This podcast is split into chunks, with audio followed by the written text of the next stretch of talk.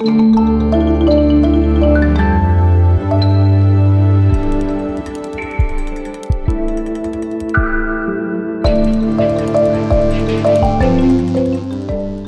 war das im Osten?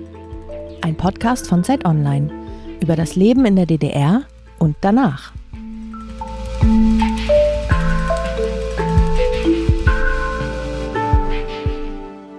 Ja, herzlich willkommen zu einer neuen Ausgabe unseres Podcasts Wie war das im Osten? Hier bei uns soll es um die DDR gehen und deren Folgen bis heute. Wir beschäftigen uns hier mit ganz verschiedenen Lebensbereichen.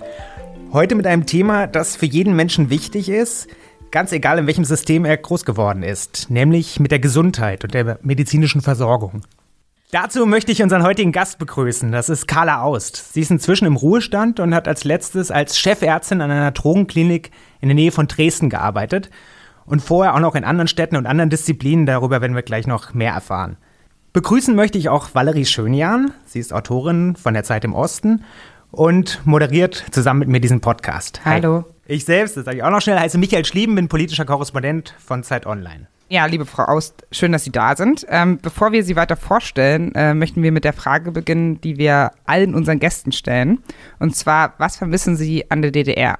Was vermisse ich an der DDR? An der DDR vermisse ich ein bisschen eine Einfachheit, mhm. die mir fehlt, weniger Bürokratie und vielleicht die ein oder andere Erleichterung. Dabei ist es schwierig, weil ich habe die DDR in drei unterschiedlichen Phasen erlebt. Mhm. Ja, ich bin ja geboren in der sowjetischen Besatzungszone. Mhm bin dann aufgewachsen im Aufschwung der DDR, mhm. habe dann meine Jugend mit all dem, was Jugendliche so machen und mit der Ausbildung hinter mich gebracht und habe dann aber auch den, kann man so sagen, Niedergang der DDR miterlebt. Mhm. Ja. Vom Niedergang fehlt mir nichts. Und bei den anderen zwei Phasen, da bin ich mir nicht so sicher, ähm, weil ich ja da auch jung war und viele Dinge gemacht habe, die einfach junge Leute so machen. Ja, aber was meinen Sie jetzt mit der Phase des Niedergangs? War das dann nicht auch die Phase, die dann schon mit mehr Freiheit einherging? Weil Sie meinten, da fehlt Ihnen jetzt nichts? Äh, Niedergang, damit meine ich, äh, wenn man durch die Städte gegangen ist, ne, zum Beispiel in Dresden, Dresden-Neustadt, ne, den Verfall. Ähm, ich habe zu der Zeit auch wegen meiner Ausbildung, begonnenen Ausbildung zur Psychotherapie, damals war ich angestellt beim Rat des Kreises, Abteilung Gesundheitswesen. Kann ich Ihnen noch erzählen, wie es dazu gekommen ist und habe dann äh, auch erlebt, wie schwierig es war, bestimmte Dinge, die eigentlich normal waren, zu regeln. Also Dachziegel für ein Altenheim, mhm. ja, oder neue Möbel oder Krankenhausbetten oder sowas. Ne? Und das war, fand ich, das ist das, was ich mit dem Niedergang bezeichnen wollte. Mhm. Ja. Bevor wir ähm, über die Einfachheit sprechen und über die ganzen bürokratischen Hürden, das hat ja auch ganz viel mit der Umstellung des medizinischen Versorgungssystems zu tun, äh, stelle ich Sie noch mal ganz kurz vor. Oder ich fange anders an, äh, wie wir nämlich zu Ihnen gekommen sind. Sie war nämlich ein Vorschlag, ein Leser- oder Hörervorschlag von Ihrem Enkel. Also Ihr Enkel hat uns geschrieben und hat gesagt, meine Großmutter ist eine ganz großartige Erzählerin, ladet sie doch mal ein. Und dann haben wir miteinander gesprochen und hier sitzen Sie nun. Ähm, das heißt, wenn Sie uns schreiben an unsere E-Mail-Adresse, wie war das Zeit.de, kann es auch tatsächlich passieren, dass wir äh, Sie einladen. Wir haben schon ganz, ganz viele Zuschriften bekommen. Großen Dank an dieser Stelle. Unsere Antworten folgen noch, wer noch keine bekommen hat. Das sind einfach äh, so viele. Aber zu Ihnen. Also, Sie sind geboren in Sachsen-Anhalt, sind jetzt 69 oder 70 Jahre 70. alt? 70 Jahre. Herzlichen Glückwunsch, nachträglich. In Alt-Jesnitz geboren, äh, sind in Sachsen-Anhalt zur Schule gegangen, haben sich zur Ärztin ausbilden lassen in Leipzig, Magdeburg und Stassfurt, haben in dieser Zeit zwei Kinder bekommen, schließlich in Radeburg gearbeitet als Internistin, also in der inneren Medizin. Und kurz vor der Wende haben sie angefangen äh, mit dem Facharzt für Psychotherapie, was jetzt auch nicht so oft in der DDR passiert ist. Und nach der Wende sind sie nach Bad Wildungen bei Kasse gegangen, sind also gependelt eine Weile zwischen Ost und West und zuletzt haben sie als Chefärztin in der Suchtkrankenklinik nahe Dresden gearbeitet. Und in Dresden leben sie heute noch mit ihrem Mann. Schön, dass Sie da sind. Genau, und wir wollen, wie schon gesagt, mit Ihnen gerne darüber reden, Wie gesund, wie krank oder auch wie süchtig war eigentlich die DDR? Was waren so typische Krankheiten? Wie ist man damit umgegangen? Und wenn man sich mit dem Gesundheitswesen der DDR beschäftigt, stößt man auf ein widersprüchliches Bild, finde ich zumindest. Also einerseits gibt es die positiven Aspekte, die von der SED auch sehr stark hervorgehoben worden sind. Also die SED hat betont, dass man Medizin auf Weltniveau macht. Dass, und tatsächlich muss man sagen, dass manche Ansätze inzwischen auch Nachahmer und Fans haben. Ich denke da zum Beispiel an die Impfpflicht oder auch an die Polikliniken. Wir kommen dazu noch im Einzelnen. Andererseits, und Sie haben es auch schon angedeutet, stößt man auch schnell auf Berichte, wo es um Mangel geht, auch um Zweiklassenmedizin, um schlimme Zustände. Also es gibt verschiedene Sachen, die man hinterfragen kann und die uns auch interessieren, wie Sie das als Praktikerin wahrgenommen haben. Was mich jetzt als erstes von Ihnen interessieren würde, ist, wo wären Sie denn selber lieber Patientin gewesen? Lieber in der DDR oder lieber im heutigen System? Wo ist es besser für die Patienten? In der DDR wäre ich lieber gewesen, wenn ich äh, daran denke, wie viel Ärzte und Schwestern wir waren in dem Kreiskrankenhaus, wo ich meine Ausbildung in der inneren Medizin angefangen habe. Wenn ich an die Ausstattung denke, dann wäre ich lieber in den alten Bundesländern Patient oder Patientin gewesen. Kann man das so auf die Formel bringen? Mehr Personal im Osten, aber bessere Ausstattung im Westen? Teilweise, weil das ist wieder im, am Ende der DDR war es so, dass ganz viele weggegangen sind und dass dann halt viele, die oder die, die da geblieben sind, auch sehr viel mehr Arbeit machen mussten. Das war dann weniger gut. Aber in der Zeit, in der ich die Ausbildung gemacht habe, in der inneren Medizin, da war das sehr gut. Also bis wann war das dann ungefähr? Also wann beziffern Sie das Ende bis, der DDR? Naja, bis Mitte der 70er, mhm. Anfang der 80er Jahre. Mhm. Ne? Dann wurde es einfach schwieriger. Können Sie sich noch erinnern, wie Sie selbst zum ersten Mal Patientin waren, als Sie selbst mit Ärzten in Berührung gekommen sind, sozusagen? Ja, kann ich mich gut erinnern, weil ähm, von den Kollegen behandelt zu werden. Ne? Na, die waren ja vielleicht damals noch keine Kollegen, ganz am Anfang. Ach so, als ich noch studiert habe. Was oder Ihre ersten Eindrücke von Ärzten waren. Irgendwie müssen Sie sich ja auch für diesen Beruf entschieden haben und gemerkt haben, das ist was Spannendes. Also wie sind Sie mit Ärzten in Berührung gekommen? Ich bin auf dem Dorf aufgewachsen. Wir hatten einen Hausarzt, der ist gekommen, der hat mich mit einer Hepatitis zu Hause behandelt. Der war schon älter.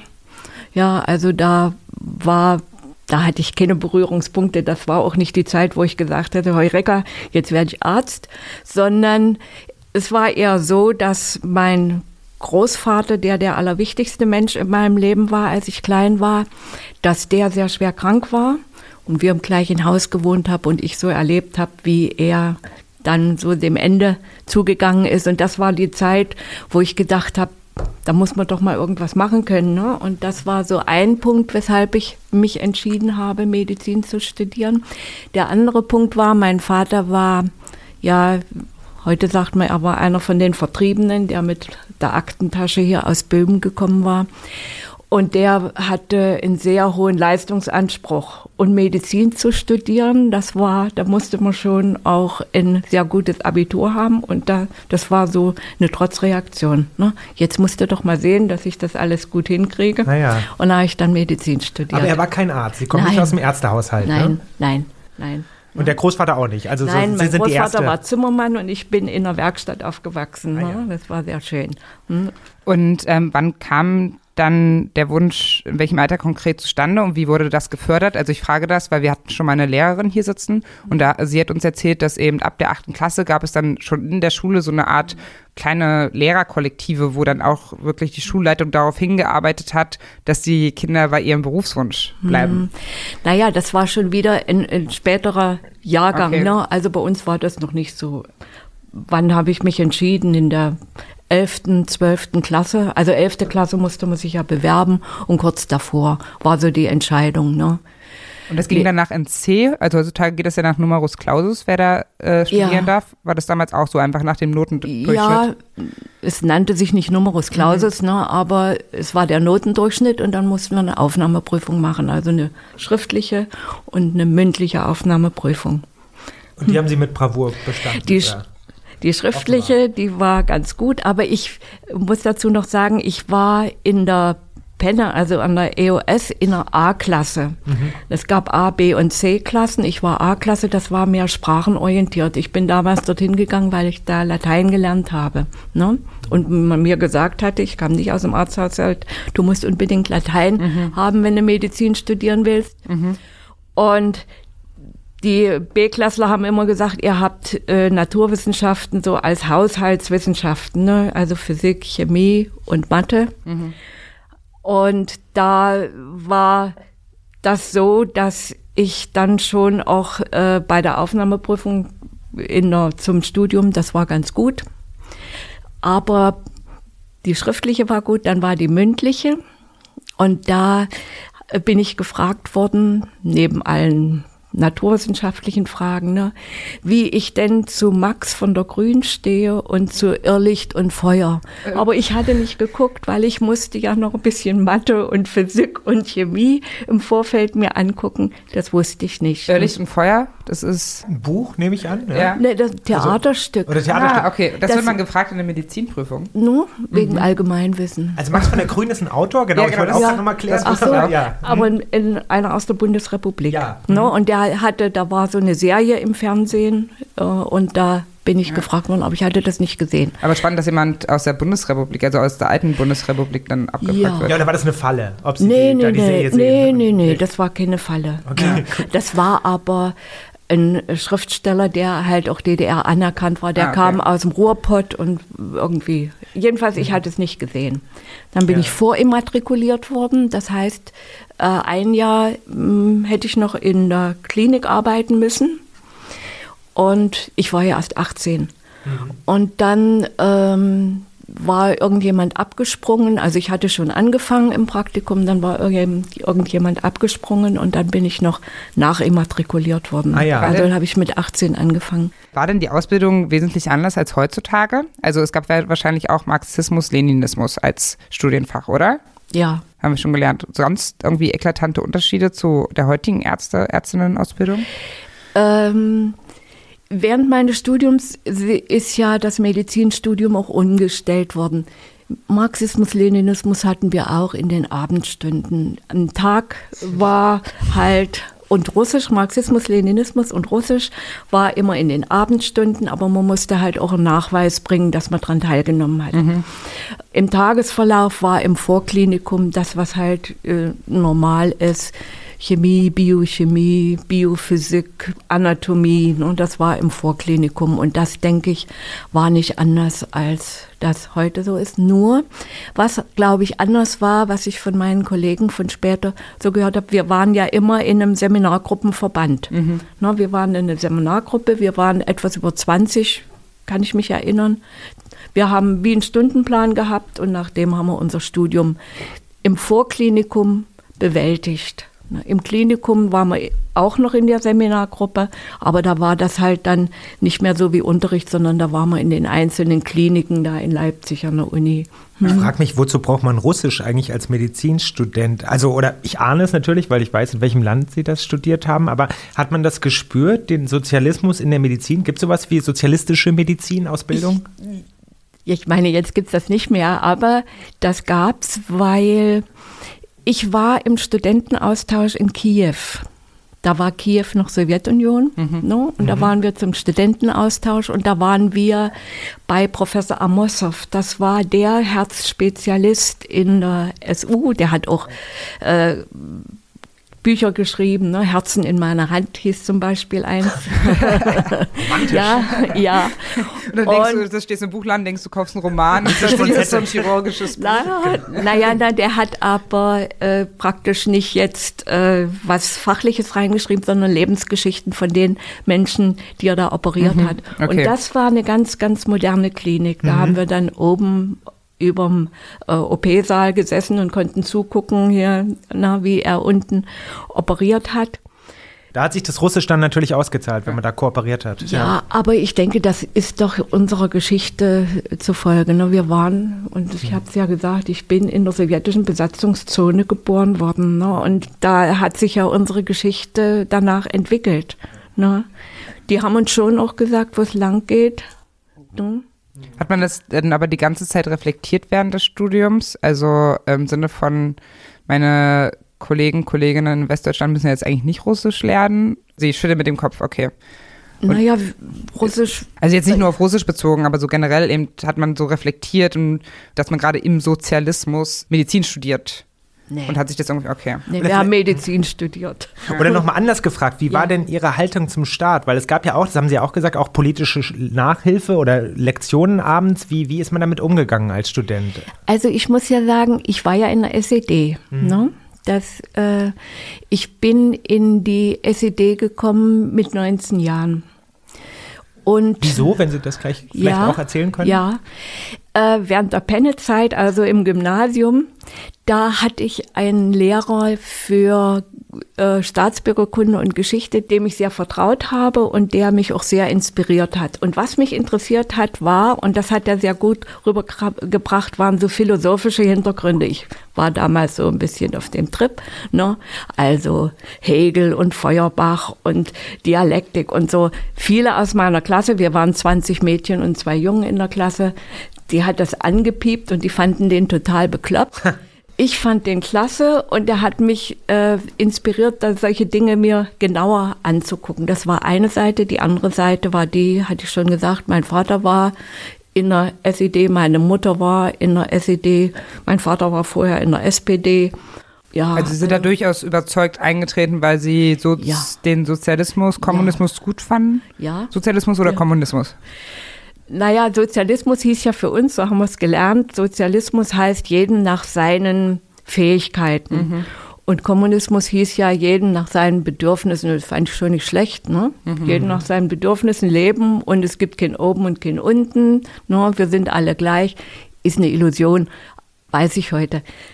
Aber das war sowas, das hat mich schon ja, gepackt und das fand ich schon in Ordnung. Hat sich das bei Ihnen und Ihrer Familie dann im Laufe der Phasen, die Sie vorhin beschrieben haben, der DDR verändert, die Einstellung zum Staat und zum Sozialismus? Naja, meine Eltern waren ja schon tot okay. bei der mhm. Wende, ja. Und für mich selber äh, hat sich natürlich auch was verändert, in dem Sinne, dass ich viele Dinge auch genauer gesehen habe. Ne? Also ich wäre nie wie man so sagt, abgehauen. Ich hätte auch nie meine Kinder mit über die Grenze geschleppt. Also Freunde von uns, die sind ja Anfang der 80er Jahre über Jugoslawien mhm. abgehauen. So war das damals. Ne?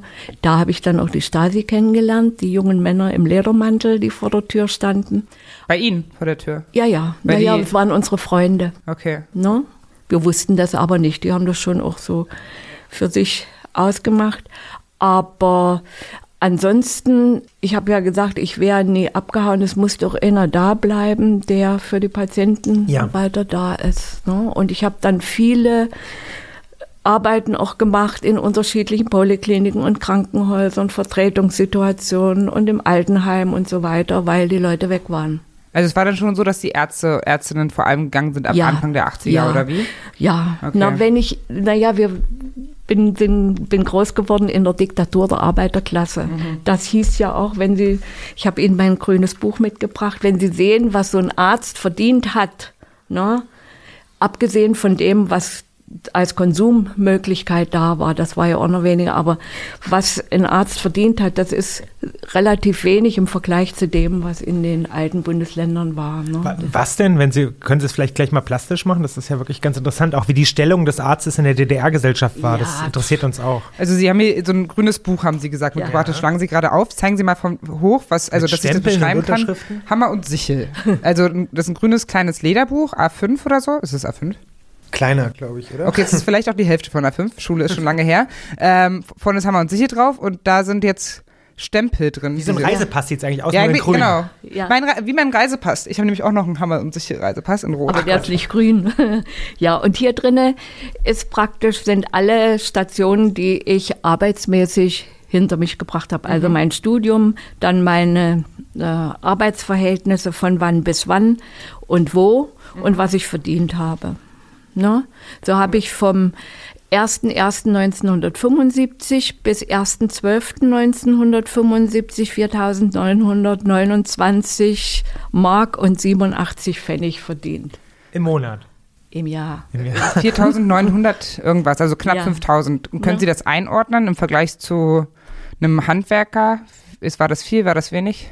Das war im Vergleich zum Handwerker wenig. Okay. Sehr wenig. Handwerker hatten ja immer auch die Möglichkeit, die hatten äh, ja Materialien, die konnten irgendwas bauen, die hatten immer auch irgendwas zu tauschen, nur was ja ein Arzt nicht hatte.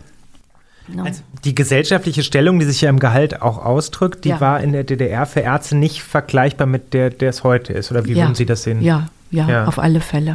Ne? Also, also Sie hatten auch wen, also Sie hatten weniger Geld und das Ansehen, wie war das Ansehen der Ärzte, Ärztinnen? Also ich denke, das Ansehen war, wenn man seine Arbeit ordentlich gemacht hat, gut. Das war so, wenn ich die Großmutter behandelt hatte als Internistin, dann kriegte ich in dem privaten Laden, der halt Obst und Gemüse verkauft hat, da kriegte ich dann mal eine Tüte. Da wusste ich nicht, was drinne war, da musste ich es nur bezahlen. Und dann waren halt Pfirsiche drinne für die Kinder oder Bananen für die Kinder drinne. Ne? So war das, das war das Ansehen. Ne? Ich muss Ihnen auch ganz ehrlich sagen, dass mir nicht so richtig bewusst war, jetzt, äh, bevor wir uns ein bisschen eingelesen haben, dass Ärzte und Ärztinnen weniger verdient haben als Handwerker klassisch. Ja. Ne? Das kann man, Ja. also weil das ja heute völlig anders ist und man sich Ja. das kaum vorstellen kann. Wie finden Sie das?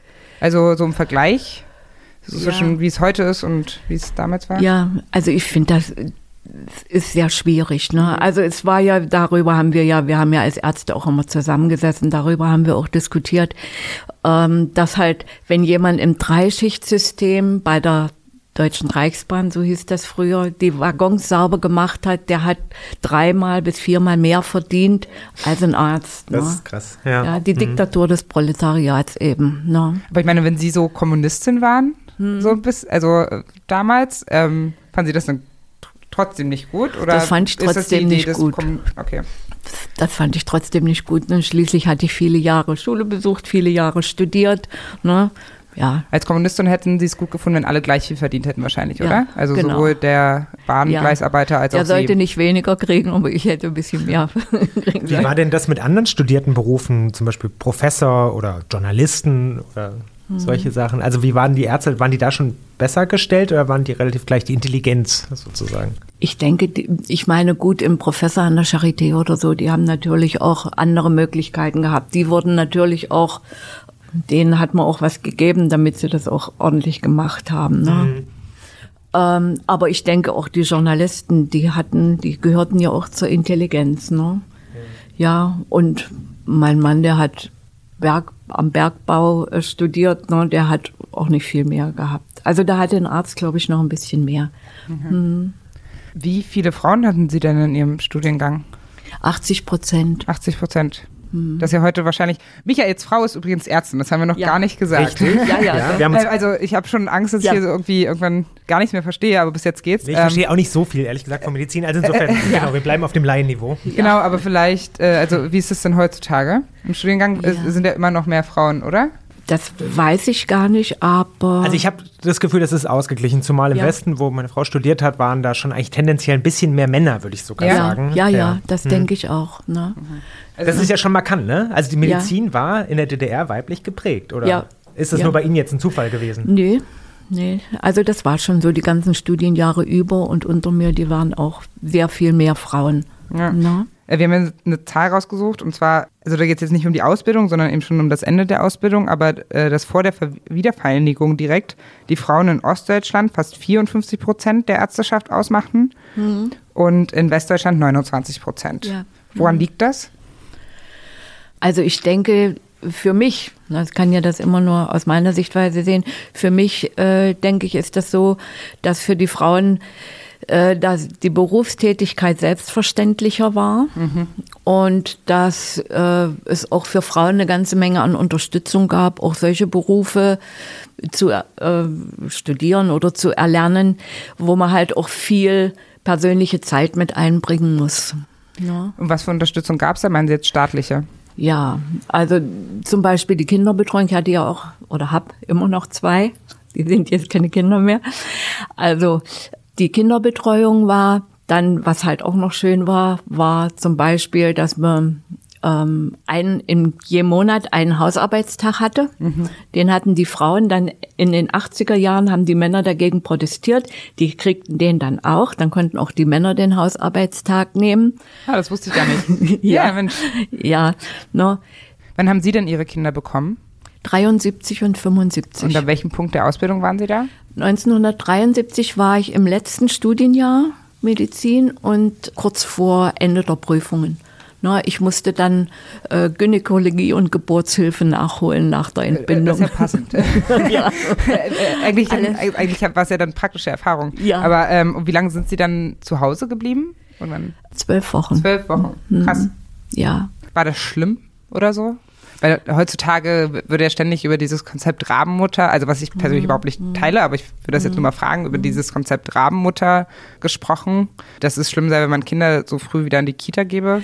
Meine Tochter, das lag daran, dass ich äh, mich um die Facharztausbildung selber bemüht hatte. Nach Ende des Studiums war es ja so, da hing dann an dem schwarzen Brett die ganzen äh, Ausbildungsbetriebe Kliniken ne, und da musste man sich eine aussuchen und dann bewerben. Aber mein Mann war ein Jahr eher fertig und der ist dann an einen Ort gegangen, wo es keine Facharztausbildung gab, so dass ich mich darum bemüht habe, dass ich eine extra Ausbildung kriege. Und wir sind dorthin gekommen und da war der Plan noch nicht äh, so weit entwickelt. Da hatten wir noch keinen Kinderkrippenplatz für unsere Tochter. Und da war die bei Großeltern mit, ist bei Großeltern okay. mit aufgewachsen und ist dann erst mit knapp drei Jahren in die Kinderkrippe und dann in den Kindergarten gegangen. Beim Sohn, da habe ich ja dann 75 habe ich ja dann schon gearbeitet. Da war das sehr schwierig. Also ich war sehr, sehr, sehr traurig, als ja. ich ihn abgeben musste. Und er war so klein und aber ich war dann auch, ja, es war dann auch so, er ist in eine Kindergruppe gekommen, das war eine Ausbildungsgruppe. Da waren ganz viele junge ähm, Mädchen, die die Ausbildung zur Krippenerzieherin gemacht haben. Und er hatte dann eine Lieblingstante. Und ähm, wenn ich dann, ihn dann früh hingebracht hatte und er schon rief, Kanke Vicky, Kanke Vicky, da war ich auch traurig. dachte, ja, Mutter. Ne? ja, ne? Also äh, es war ihm auch schon verordnet, dass man einfach wieder arbeiten gehen musste, was auch dann nicht ja, ideal ist. Ja, es gab äh, man hätte sich auch aussteigen können, ne? aber das war eher untypisch, ne? Aussteigen und und das hätte man auch begründen müssen mit was weiß ich, dass das Kind irgendwas hat, wo man es noch nicht in die Krippe geben kann oder wie auch immer. Aber ansonsten war es normal. Ne? Eine Angst, mit der berufstätige Frauen ja heute oft leben, kurz bevor sie Kinder bekommen, ist, dass sie eben nicht mehr zurück voll einsteigen können in ihren Beruf. Mhm. Ähm, und bei ihnen war es jetzt was anderes. Sie konnten wieder voll einsteigen, aber haben eben das Problem, dass sie ihre Kinder, ihren Sohn früher zu Hause gelassen haben, als sie eigentlich gewollt hätten. Ja. Also ich habe mich nur gerade gefragt, äh, wie Sie das dann heute so die Debatte verfolgen um die Frage, dass Frauen wieder voll einsteigen können in ihren Beruf. Naja, ich finde, mein Beruf war mir auch sehr wichtig und ich habe den auch sehr gerne gemacht. Ne? Und ähm, ich finde, was ich gut finde, ist, dass Frauen selber entscheiden können, ob sie nun gleich einsteigen wollen oder nicht. Aber äh, was ich nicht so gut finde, ist, dass sie dann nicht die Möglichkeit haben, gleich einzusteigen und auch sicher sind, dass alles andere auch gut läuft, ne? dass die mit Kindern gut läuft, ne? Ja. Und ich denke, die Frauen brauchen solche Chancen auch, ne? Ja. Wurden den Frauen, Frauen und Männer gleich bezahlt? Ja. Wie war ja. das? Frage ich mich auch hierarchisch, ne? Wir haben ja. eine frauendominierte Branche, wie wir hören, die ja. Medizin in der DDR. Waren die Frauen denn auch dann die Chefinnen oder waren das dann doch die Männer im Endeffekt? Also, meine Chefs waren zu 99,9 Prozent Männer. Na, also. ja. Na, Na, also, es war doch nicht alles gut. Oberärztinnen, Oberärztinnen gab es viele, Aha. aber Oberärztinnen, das sind immer die, die die Arbeit an der Basis machen müssen und Chefärzte ja, ja. sind immer die, die auch den Repräsentationsanteil mitvertreten aber müssen. Aber woran lag das denn? Weil die Frauen dann immer wieder ein paar Wochen ausgestiegen sind, um die Kinder zu bekommen? Das kann es ja nicht sein, oder? Seilschaften, dann Männer fördern Männer und brauchen die Frauen dann eben Ich denke, das lag sicher auch daran, dass Männer da lieber gerne im Vordergrund gestanden haben und Frauen eher lieber weiter hinten. Ja, ja vermutlich, ja. Ja. Aber vermutlich schon auch, dass Männer, also das Ja. sagt man ja immer, Ja. man fördert immer die Leute, die so ähnlich sind wie man selbst. Jetzt haben sie, jetzt haben, sie haben gerade auf ihrer Brust geschlagen, wie ein Affe. Ähm, Ich wollte noch mal ehrlich gesagt eine Frage nachreichen, nämlich manche Gäste haben uns gesagt, dass sie auch gerne Mediziner geworden wären. Und in gewisser Hinsicht war das ja auch ein Privileg in der DDR. Ich wollte Sie gerne fragen, haben Sie das so wahrgenommen? Und äh, was hat Sie eigentlich quasi dafür befähigt, dann auch sich durchzusetzen im Vergleich zu den anderen? War das Ihr Fleiß einfach, oder? Ja, ich hatte ein 1,1 Abi. Ne? Also ich habe mich schon auf den Hintern gesetzt. Ja. Ich denke, in meiner Seminargruppe selber waren halt, wie gesagt, die meisten, ich war die Jüngste, ne? mit noch einem zusammen, der auch so ein Abitur hatte wie ich, der nicht in der SED war. Ne? Ich war ja damals auch noch nicht in der SED. Und ähm, wir hatten drei äh, Kinder von Ärzten und Chefärzten oder vier. Ja, dann waren bei uns drei Ausländer mit in der Seminargruppe und wir hatten welche oder einen, der war in der LDPD, dann hatten wir einen, der war in der CDU. Ja, also Aber haben Sie sich selbst auch so als quasi als Teil einer Elite oder Nee. irgendwie einen harten Selektionsprozess hinter sich gebracht nein, gefühlt? Nee. nein, nein. Osthumor. Unsere erste Kategorie heißt Osthumor. Und zwar ist die DDR ja ein Land, wo sich die Bewohner, wie wir jetzt gelernt haben, auch viel mit Humor über manche Situationen hinweggerettet haben. Haben Sie zufällig einen Witz, den Sie uns erzählen können zur DDR? Ja, einer hat mir immer gefallen. Es gab doch so diese, Par es gab ja immer Parolen dann, ne? Oder zwei, die mir gerade einfallen. Einer ist, ne? Äh, Die DDR wird den Kapitalismus überholen, statt einzuholen. Der Kapitalismus steht am Abhang. Ne? Das war sowas, ne? Ja, ja, also wir stürzen alle ab. ja. Sie wollten noch eine erzählen? äh, lang, hingen ja immer Losungen draußen. Ne? Und da ging es ja auch drum, immer darum, alle raustreten zum Kampf für den Sozialismus. Und diese Losung hing an der JVA. Alle, Alle heraustreten. Ja. Und, und wie hat man sich die Witze dann so erzählt? Also hat man so gesagt, ja, hast du schon gehört? Ja, Dieter? hast du schon gehört. Ne? Wir haben ja viel zusammengesessen. Es gab ja nicht so viel Fernsehen und Fernsehprogramm war ja immer nur in bestimmten Zeiten. Mhm. Gut, Magdeburg, das war ja nicht das Tal der Ahnungslosen. Also Stassfurt hatten wir ja auch alles, was äh, einsehbar war. Man muss sagen, Teil der Ahnungslosen äh, war das. Ta war der Bereich, wo man kein Westfernsehen Ja. empfangen hat. ja, Ne? Dresden Ja. und rundum. Ne? Und wieso nur zu bestimmten Uhrzeiten? Fer- Fernsehen lief doch aber den ganzen Tag, oder nicht? Naja, Mitternacht war doch dann Schluss. Ach so. Ne, und dann kam das Testbild. Und wenn man davor eingeschlafen war, dann hatte man einen Piepton, der einen erweckt hat. Ne? Kennst du noch das Testbild, Valerie? Ganz Ach, kurz. kennst du das auch? Ich kenne das noch, also eine frühe Kindheitserinnerung. Ach, das ist nicht DDR. nee, nee, das war im Ach so, Westen. nee, ich Ja, kenn das ja. nicht. Das war morgens und nachts kam immer dieses blöde Testbild. Ja? Ja. Ne? Von Mitternacht bis. 6 Uhr morgens oder so? Weiß Echt? Nicht, ja. Da gab es kein Fernsehen. Nee, kein Programm. Nee, kann ich mir nicht vorstellen. Ja, und das Bild gab es auch im Osten. Ja. Mhm. ja, ja, und wir haben ja viel zusammengesessen, wir haben ja viel miteinander gemacht, also wir Ärzte untereinander und die Familien untereinander und da haben wir uns halt die Witze erzählt. Gab es denn auch so ein richtiges Ärztekollektiv? Ja, ähm, wo man dann auch vor allem dann, also von oben irgendwie organisiert wurde von der Leitung, dass man so na nachmittags immer gemeinsam Rodelbahn fährt.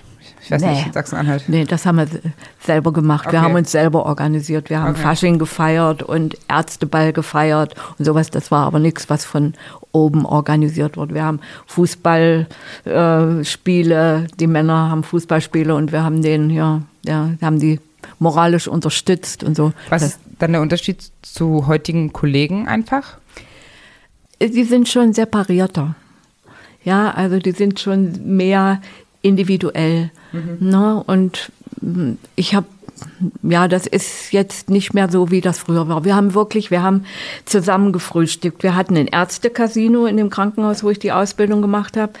Und da gab's dann Ärzte, Brötchen ne? zum Frühstück und Kaffee. Und wenn 1. Mai war, gab's Maibowle. Ne? Und da haben wir alle gesessen. Also die Internisten, die Chirurgen, die Anästhesisten. Ne? Und da haben wir alle gesessen, haben gefrühstückt und getratscht, haben auch uns auch mal ausgetauscht über Patienten, wer jetzt hier noch irgendwas zu tun hatte, aber haben halt auch gequatscht. Ne? Jeden Tag. Jeden Tag. Ja, ne? Aber das könnte man doch heutzutage einfach auch machen. Also warum, wie, inwiefern ist das anders? Mm, Ich habe es jedenfalls heutzutage, also nach der Wende, nicht mehr so erlebt. Ich weiß es nicht. Ich war ja Okay. auch nicht in einer größeren Klinik danach, aber vorher war das schon so. Wie haben Sie denn im Kollektiv die Ärzte, die da geblieben sind, diejenigen wahrgenommen? Sie haben vorhin schon davon gesprochen, von den vielen Ärzten, die auch gegangen sind Ja. während der- DDR-Zeit. Hat das die vielleicht auch zusammengeschweißt oder wie haben Sie über die gesprochen, wenn wieder ein Kollege rübergemacht hat? drüber gemacht. Ne? Naja, es war so eine Mischung von schade, dass sie weg sind. Ne? Es waren ja auch Kollegen dabei, mit denen man gut freundschaftlich auch verbunden war. Ne? Schade, dass sie weg sind. Und die andere, die andere Seite war Mist. Ne? Jetzt müssen wir die Arbeit auch noch mitmachen und wie können wir es organisiert kriegen. Ne? War man sauer auf die? Aber Auf diesen Anteil waren wir auch sauer. Ne? Ja. Und für Sie wurde die Arbeit dann immer mehr spürbar, Ja. weil Ja. es eine Fluchtbewegung halt gab. Ja, ja, ne? Mhm. Wussten Sie das vorher bei den, bei den Kollegen, die gehen wollen? Oder hat man das so geahnt? Wie war bei die Stimmung? Einigen, bei einigen hat man das geahnt, ne, weil da waren dann die Gespräche so um Konsumgüter, um das, was man alles kann, um Reisen und sowas. Ne? Da hat man das geahnt. Man muss vielleicht ganz kurz dazu sagen, es gab kaum eine Berufsgruppe, wo es so viele äh, Flüchtlinge oder äh, Menschen gab, die in den Westen gegangen sind, wie bei den Ärzten Ja. tatsächlich. Habe ich auch Ja. gelesen. Ja. Mhm. Und wie war das dann bei diesem Stasi-Besuch, den Sie vorhin angerissen haben? Das waren Freunde von Ihnen, auch Ärztekollegen. Ja, das war eine Kollegin, mit der hatte ich zusammen studiert. Ne? Und wir haben hinterher uns ja auch immer noch regelmäßig getroffen. Und die waren dann weg. Ja, und dann waren halt junge Männer da, die wi wissen wollten. Ne? Das war ja ähm, so ein bisschen perfide. Ne? Die haben so, waren so freundschaftlich und nett. Ich meine, ich habe ja dann auch Psychotherapie studiert und wusste, wie das geht mit dem Manipulieren. Ne? Aber das war dann nicht schön. Also da war auch so was wie Angst da, ne? nicht um mich, weil ich habe meine Arbeit gemacht, ne? aber auch, dass vielleicht unsere Kinder Nachteile hätten oder sowas. Ne? Wie haben die versucht, Sie zu manipulieren? Naja, indem sie so freundschaftlich waren, ne? So, ja, und wir haben wir doch noch und dann können wir doch mal was zusammen machen oder so. Pff, ne? Und es war aber einmal, dass Sie da waren. Und ha- Nee, oder die waren, waren, Sie, waren Sie dann unter Beobachtung? die waren dann schon öfter mal da.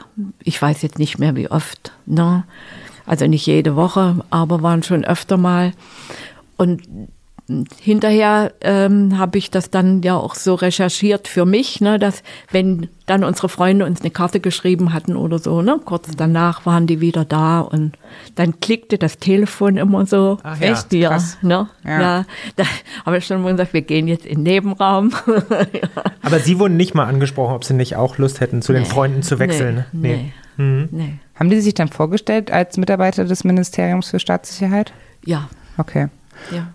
Genau, also vielleicht ist das ein gutes Stichwort. Es gab ja schon auch viele Ärzte, Ärztinnen, die für die Stasi gearbeitet haben. Ähm, haben wir jetzt in der Vorbereitung gelesen. Ähm, Bis zu 5% der Ärzte, was eine? Zahl. Bis zu 5%. Mhm. Auch höher als andere Berufsgruppen, genau. irgendwie. ja, was ja auch irgendwie nochmal eine andere Schärfe besitzt, wegen der ärztlichen Schweigepflicht und so, die ja dadurch dann auch aufgebrochen wurde, hat, haben wir jetzt, äh, oder verletzt wurde. Ähm, war Ihnen das bewusst, als Sie gearbeitet haben, dass viele, das auch, war Stasi ein Thema im Berufsalltag? Nee.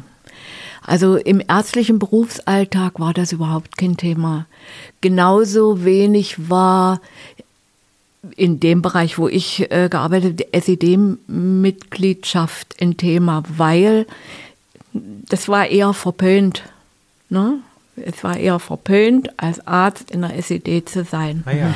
Ne? Also in, in den größeren Einrichtungen, Ak Akademie in Magdeburg oder in Dresden oder so, da gab es sicher schon mehr. Ne? Aber in den kleinen Bereichen, wo ich gearbeitet habe, da war das eher nicht so. Es Und, hat äh, hm. nicht so zum Selbstbild der Ärzte gepasst, oder? Mhm. Wie hat man da über die SED gesprochen, so in Ärztekreisen? Die roten Socken.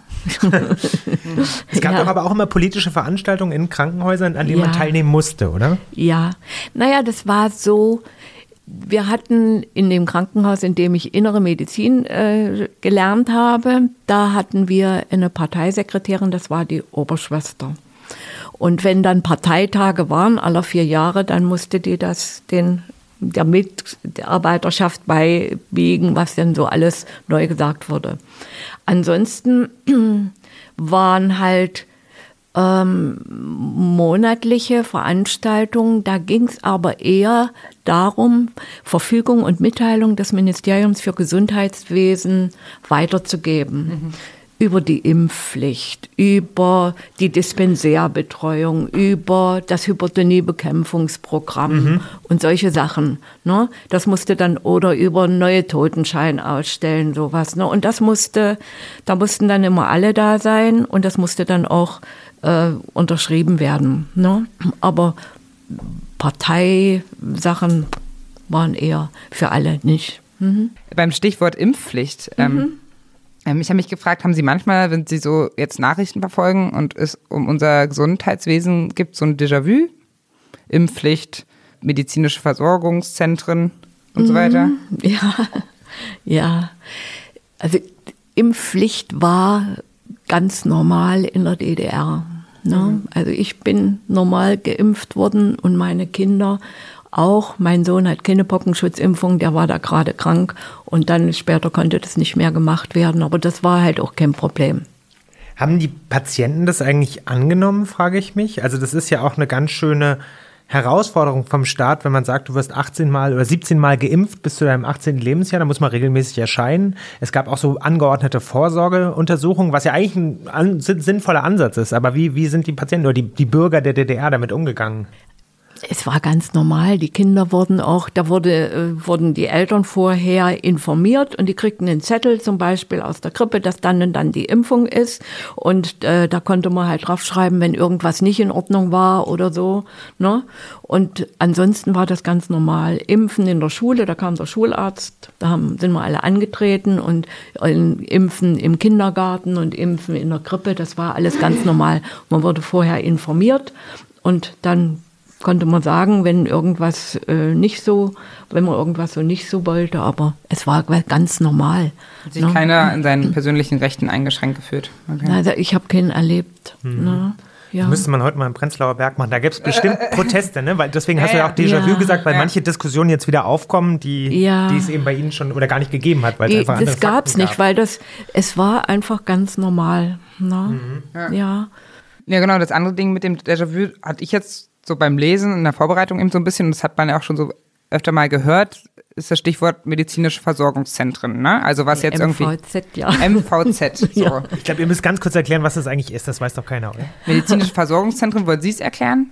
Das können Sie vielleicht besser. Al- Also jetzt ist ein medizinisches Versorgungszentrum ein größeres Haus, wo Ärzte unterschiedlicher Fachrichtungen untergebracht sind mit unterschiedlichen Diagnostikmöglichkeiten. Und da kann man halt, wer kann mal schnell überwiesen oder schneller überwiesen werden, was weiß ich, vom Allgemeinmediziner oder vom Hausarzt zum Radiologen oder wie auch immer. Genau, es halt alles an einem Fleck und das ist etwas, Ja. was ja schon mittlerweile äh, ziemlich für gut befunden wird, Hm. weil also vor allem auf dem ländlichen Gebiet es ja schwierig ist, die Menschen, Menschen mit Ärzte zu versorgen. So, und Ja. das Lustige daran ist, dass medizinische Versorgungszentren original einfach Polikliniken sind, die es in der DDR gab, oder?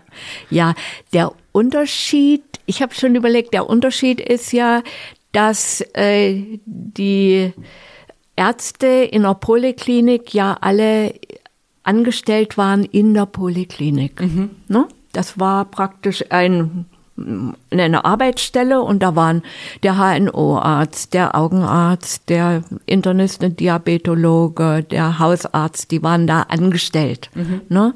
Und jetzt ist ja häufig so, dass die zwar dort in dem Haus gleiche Räume haben, aber die haben, sind alle privat ärztlich unterwegs oder haben Praxisgemeinschaften. Ne? Also das ist schon der Unterschied. Ja, Das ist sowieso ein zentraler Unterschied, ne? dass das Gesundheitswesen Ja. in der DDR komplett verstaatlicht war. Also der Staat war der Arbeitgeber der Ärzte und des medizinischen Personals Ja. und inzwischen ist das eben alles frei beruflich äh, organisiert. ja. Genau, ja, die Polikliniken haben Sie gerade erklärt. Es gab auch Ambulatorien, über den Begriff bin ich Ja. gestolpert. Vielleicht können wir kurz Begriffsklärung machen. Ja. Was gab es eigentlich in der DDR so für medizinische Einrichtungen? Ambulatorien. Ambulatorien waren meistens medizinische Einrichtungen äh, in der Nähe von Großbetrieben oder von Großbetrieben getragen. Es war ja nicht alles nur staatlich, sondern es gab auch Polikliniken und Ambulatorien äh, von Großbetrieben. Ja, Wolfen, Filmfabrik Wolfen, die hatten eine eigene äh, So. Betriebskrankenhaus oder, Entschuldigung, wenn ich Sie unterbreche. Ja, könnte man so sagen. Mhm. Ja. Ne? Aber es gab doch auch, auch, auch auf dem Land Ambulatorien eben, genau, wenn es, Ja. also das war, ich hätte so verstanden, eine kleinere Einrichtung als die Poliklinik, aber Sie wissen es natürlich viel besser. Ja, ja, Ne? kann man so sagen. Ja. Mhm. Ne?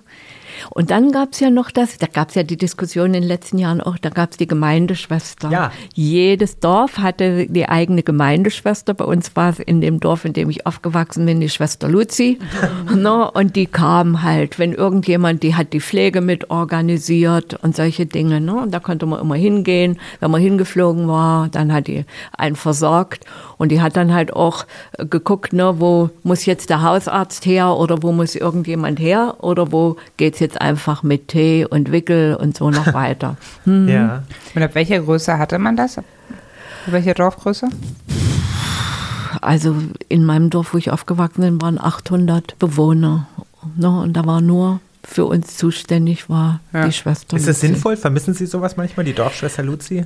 Ja, ich finde das sinnvoll. Ne? Und ich vermisse das auch, weil alles andere ist mit sehr, sehr viel Anträgen und umständlichen Suchen und so verbunden. Und so war das klar. Ne? Da war am Tor von der Schwester Luzi war ein Schild, da war ein rotes Kreuz drauf. Ne? Und da konnte jeder hingehen, ne? wenn sie aus dem Garten kamen ne? oder so. Ja, also es war wesentlich einfacher. Deshalb finde ich es sinnvoller. Und auch was die Pflege betrifft, ne, da musste dann nicht irgendwie ein Pflegedienst organisiert werden, sondern da wurde mit Schwester Luzi abgesprochen, wie das läuft und wann die kommt. Und da war, es war dann schon ein bisschen einfacher alles. Hm. Was macht es eigentlich für einen Unterschied, ob man beim Staat angestellt ist als Arzt oder ob man freiberuflicher Arzt ist? Also ist das wirklich besser? Ist das, äh, macht, fördert das eine andere Einstellung beim, beim Mediziner? Ich glaube, das kommt auch darauf an, wie man aufgewachsen ist. Ne? Wenn man mit diesem Privaten und so, das ist alles besser aufgewachsen ist, hat man eine andere Einstellung dazu. Wenn man aufgewachsen ist in Gruppe und in, dann ist das auch ein bisschen anders. Aber ich denke, das, was es einem erspart, ist ja ganz viel an Antrag und Schreibwesen und Verhandlungen und Krankenkassen und andere Kostenträger und Pi und Ba und Bo. Und das finde ich, das finde ich schade, weil das nimmt äh, Zeit weg für den Patienten. Und was ich auch noch schade finde, ist, dass so gerade im hausärztlichen Bereich, ne, wenn man staatlich angestellt ist, hat man seine Arbeitszeit und dann hat man ähm, ja sein Gehalt. Ne? Also so war das. Und da konnte man mit Fritzchen Müller auch mal eine Viertelstunde sitzen ne? und konnte mit dem mal reden. Und man musste nicht jede Minute aufschreiben und verantworten, was man da gemacht hat oder nicht gemacht hat. Und das äh, finde ich, das war besser. Ja, das hat auch manchmal dazu geführt, dass manche die Beine hochgelegt haben. Aber das ist ja in solchen äh, Organisationen immer so. Aber für diejenigen, die das auch ernst genommen haben, war das einfacher. Und wenn wir jetzt gerade bei den Patienten sind, aus der Patientenperspektive, wie war da das damalige System? Also die Patienten hatten schon zum Teil mehr Zeit, hatten, haben Sie jetzt gesagt, mit ihren Ärzten. Das ist ja was Positives. Wie wurden die so behandelt? Also es gibt ja zum Beispiel, wir hatten schon eine Verkäuferin hier, das äh, Klischee der riescremigen Verkäuferin, die immer sehr unfreundlich ist. Ähm, gab es solche Klischees, positiv oder negativ oder Wahrheiten auch in der DDR? Also ich denke, das ist individuell. Es gibt bei Ärzten freundliche Menschen ne? und es gibt bei Ärzten Ja. ja, auch die, ja, mit denen man eher nicht so viel zu tun haben möchte, die auch unfreundlich sind. Es gibt überhebliche und es gibt welche, die dem Patienten auf Augenhöhe begegnen. Also ich denke, das ist eher ein individuelles Problem als ein Schichtproblem. Ne? Muss man da aber manchmal als Patient oder Patientin auch sowas wie ein Bittsteller sein? Bittstellerin? Also wenn es zum Beispiel darum ging, keine Ahnung, ob man das bessere Hustenmedikament bekommt oder das schlechtere oder so. Ich weiß nicht. Oder die Ärzte bestechen, weil sie eben mit Bananen, wie sie es vorhin erzählt haben, aber mit Obst, weil sie die Schwiegermutter behandelt. Das ist sowas, äh, weil Sie gesagt haben, das bessere oder das schlechtere Hustenmittel. Da fallen mir zwei Sachen. Das eine ist, ich vermisse oder ich finde schade, dass das Arzneimittelverzeichnis der DDR nicht weitergegeben wurde. Das ist ein äh, Heft gewesen, das konnte man in die Kitteltasche stecken, das war so groß, ein bisschen stärker. Und zu jedem Wirkstoff gab es ein Medikament. Jetzt haben sie die rote Liste, die geben die äh, Firmen raus, also die Pharmafirmen raus. Die ist so groß, so dick, wird jedes Jahr dicker. Sie haben zu jedem Wirkstoff tausend Sachen, die sie verordnen können. Von der Krankenkasse werden sie dann angehalten, das zu nehmen, was vielleicht nicht so teuer ist. Das andere ist vielleicht teurer. Also das ist so was, was ich auch nicht so schön finde. Mich interessieren noch die Patienten. Ja. Hatten die denn eine, eine freie Auswahl überhaupt, zu welchem Arzt sie gehen? Oder war das total reglementiert und zugeschrieben, du musst zu Hausarzt XY, weil du da wohnst oder weil du, ja, weil es halt so vorgegeben ist? Also wenn äh, da die Poliklinik war, ne, das war ja der Standort, wo drei oder vier Hausärzte auch zusammen waren, da konnten die schon sagen, also ich will hier zu Max Müller ne, und nicht zu Frieda, was weiß ich. Ne? Also das konnten die schon sagen. Ähm, ich wollte noch fragen, also genau, dann gab es eben nur ein Medikament für eine Ein Krankheit. Wirkstoff. Mhm. Ein Wirkstoff, genau, so sagt man das Ja. richtig. Ein Wirkstoff für ein Problem. Waren die Patienten und Patientinnen dann gleicher als heute? Weil sowieso alle bei der einen gleichen Krankheit das gleiche bekommen haben. Ja. Naja, und es gab keine Privat, es gab schon Privatversicherte. Es gab ja nicht nur die Rentenversicherung, es gab also die Sozialversicherung, sondern es gab ja auch die andere Versicherung für Handwerker und für sowas, die waren ja privat versichert, das war die staatliche Versicherung. Aber die, der Großteil der Menschen, vielleicht sagen Sie es auch gerade, war in einer Ja, das Einheitsversicherung. war hier in der Sozialversicherung. Ja. Mhm. Und dafür bekam man alle Leistungen. Also Ja, alles. Mhm. Genau, ich wollte gerade fragen, wie das Versicherungssystem genau funktioniert hat. Also hat man einen Beitrag im Monat abgegeben und da war dann alles drin, oder? Alles Krankenkasse, Rentenversicherung, war alles dabei. Und Und, alles in dem gleich. einen Heft. In dem Grünen, was Sie mitgebracht haben? Ne? Ach, da sind also Ihre Ärztezeiten drin Ja. und äh, Ihre Versicherungen. Ja, und das, was abge, also die, praktisch die Sozialversicherungsbeiträge, die man abgeführt, steht alles hier drin. Außerdem sind meine Krankenhausaufenthalte, meine Diagnosen, meine Impf, Krass. meine Impfungen, das alles hier drin. Darf man nicht verlieren, ne? Ist noch Nee, jetzt worden? ist Das ist meine größte Angst. Heutzutage kann man so alles digital Jetzt speichern. ist es nicht mehr so schlimm, weil Okay. ich brauche das nur zur Rentenberechnung. Ähm, aber äh, gab es dann nur dieses eine System oder was meinten Sie dann gerade noch? Die staatliche den- Versicherung. Ja. Na, die, die wurden nicht anders behandelt im Krankenhaus, aber die mussten halt, wenn das Handwerker waren oder Künstler, die mussten ihre Versicherungsbeiträge dann selber abgeben. Und hier wurde es ja immer gleich abgezogen, da hatte man nichts mit zu tun.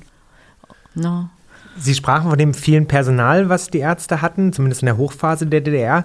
Ich habe trotzdem aber auch gelesen, dass, dass Patienten oft recht lange auch auf Termine warten mussten, was jetzt in Klammern übrigens im Westen nicht anders ist. Aber Ja, ja. wie haben Sie das wahrgenommen? Hatte man als Patient schnell eine Möglichkeit, auch an den Arzt ranzukommen? Oder gab es da eine St Bürokratie, ist das andere Wort. Ne? Ja. Das hat so lange gedauert, weil irgendwie immer erst jemand das bewilligen musste. Also ich denke, es war immer schnell an eine Grundversorgung zu kommen. Also in der Poliklinik, da durfte ja keiner abgewiesen werden. Ne? Es gab die SMH, die schnelle medizinische Hilfe. Dazu gehörte der DMH, die dringliche medizinische Hilfe, ja. und der DHD, der dringliche Hausbesuchsdienst und der Kinderhausbesuchsdienst. Ne? Das waren die drei. Da konnte man, war man immer schnell äh, je nachdem, was man für Leiden hatte. Und in der Poliklinik, in, zu den Zeiten, wo die Öffnungszeiten waren, wurde man auch nicht abgewiesen. Und in der Poliklinik war dann auch immer ein diensthabender Arzt da. Mhm. Ne? Und das war egal, in welcher Versicherung man war oder wie auch immer. Ne? Am Anfang, vor allen Dingen nach der Wende, gab es viele Artikel darüber, über die Frage, ob Medikamente von westdeutschen Pharmakonzernen im Osten getestet wurden. Können Sie dazu was sagen? Haben Sie dazu was mitbekommen? Nee, habe ich nichts mitbekommen. Da kann ich nichts sagen. Wir haben Medikamente aus dem, das hieß ja bei uns nicht sozialistischen Ausland, die haben wir auch bestellen können. Zum mhm. Beispiel für die Alkoholiker, das Distranurin, äh, solche Dinge. Das konnte man auch bestellen, da musste man auch einen Antrag schreiben. Ja, aber das war durchaus möglich. Aber Sie hatten mich vorhin gefragt und ich hatte nicht noch, darauf, noch nicht darauf geantwortet, wie das war mit Wartezeiten. Ja. Ne? Das gab es natürlich. Es gab Wartezeiten für spezielle Operationen. Ne? Künstliche Hüftgelenke einsetzen, das war sowas. Da gab es dann nur bestimmte Einrichtungen, die das gemacht haben. Und dann gab es auch Wartezeiten, ne? die manchmal ein halbes Jahr waren. Ähm, bei den anderen Wartezeiten äh, oder wenn man andere Wartezeiten hatte, da musste man sich als äh, zum Beispiel spezielle Diagnostik oder sowas in einer größeren Einrichtung wie in der Akademie in Magdeburg oder in der Uniklinik in, in Dresden, da musste man sich als behandelnder Arzt dann auch dafür einsetzen. Mhm. Ne? Da, ja, da musste man auch Haare auf den Zähnen haben. Ne? Also ich kann mich an einigen äh, Dingen erinnern, wo ich dann auch gesagt habe, ich, ich will jetzt den Chefarzt sprechen, ne? der Patient muss dies und das und jenes. Ne?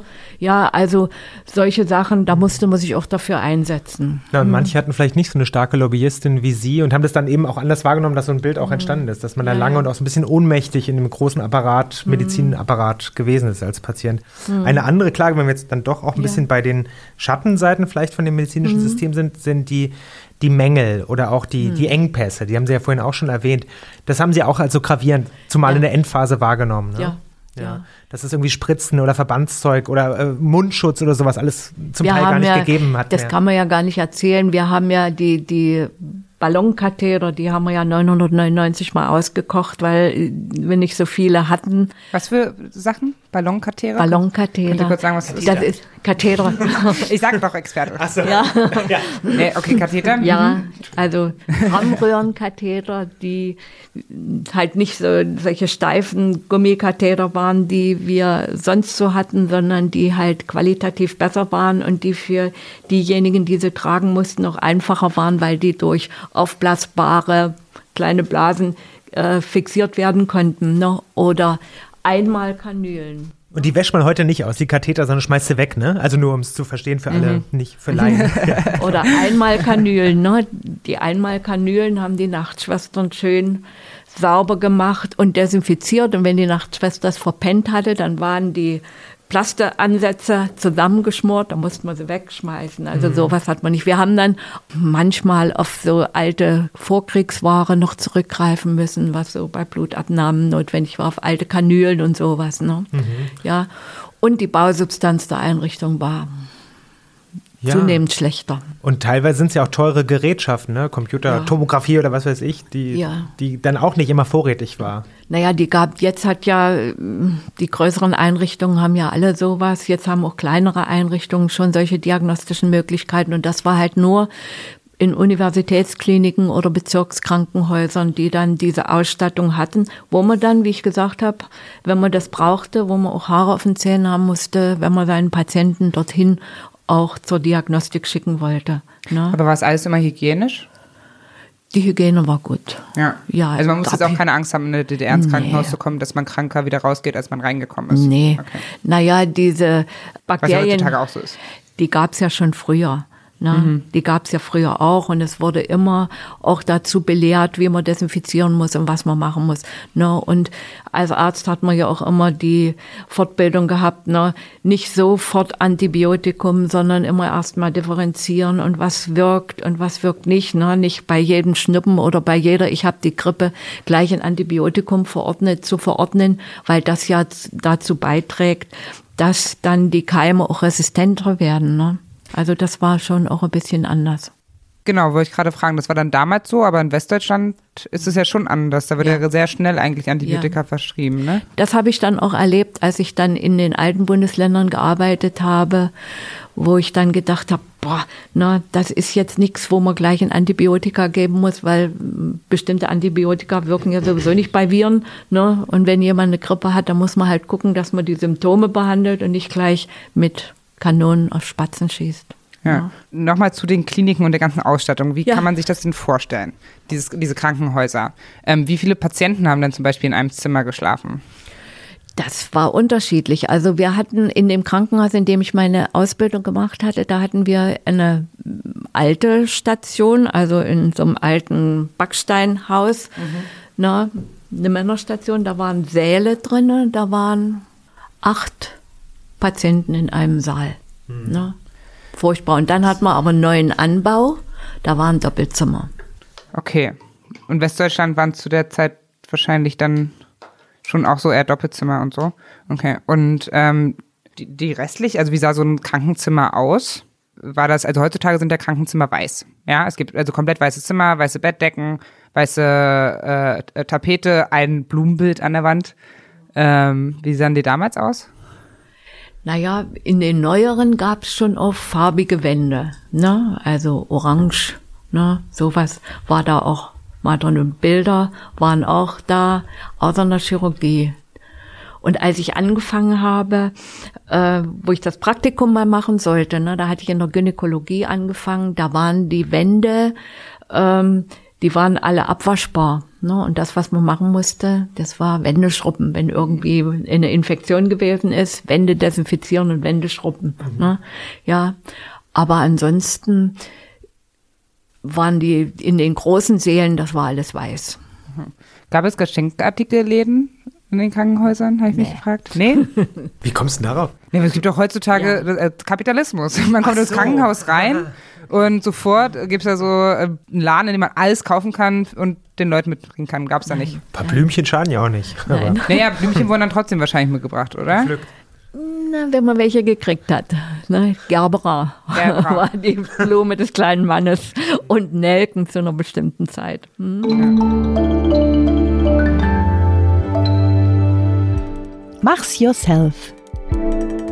Unsere Kategorie oder Rubrik heißt Mach's yourself. Und zwar ist ja die DDR auch bekannt als das Land des Erfindergeistes, weil man so ein bisschen improvisieren musste. Ähm, und deswegen die Frage an Sie, haben Sie noch irgendwas in Erinnerung, wo Sie mal besonders kreativ sein mussten, um das zu bekommen, was Sie haben möchten? Was mir heute dann so einfällt, ist Nachhaltigkeit. ja. Spritzen hundertmal verwenden. ja, wenn sie desinfizierbar sind, warum nicht?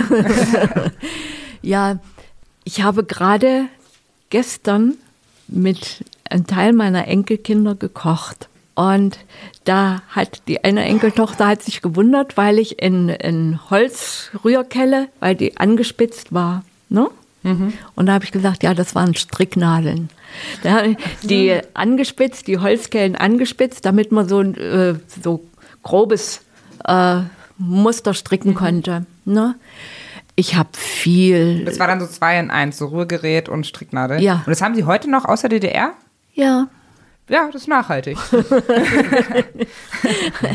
ja, und wir haben halt alles aufgetrennt und wieder verstrickt. Aus den alten Jeans meiner Kinder habe ich für die Klasse, in der die waren, aus alten Jeans hier Federtaschen und sowas genäht. Mhm. Ne? Also sowas hat man gemacht. Ne?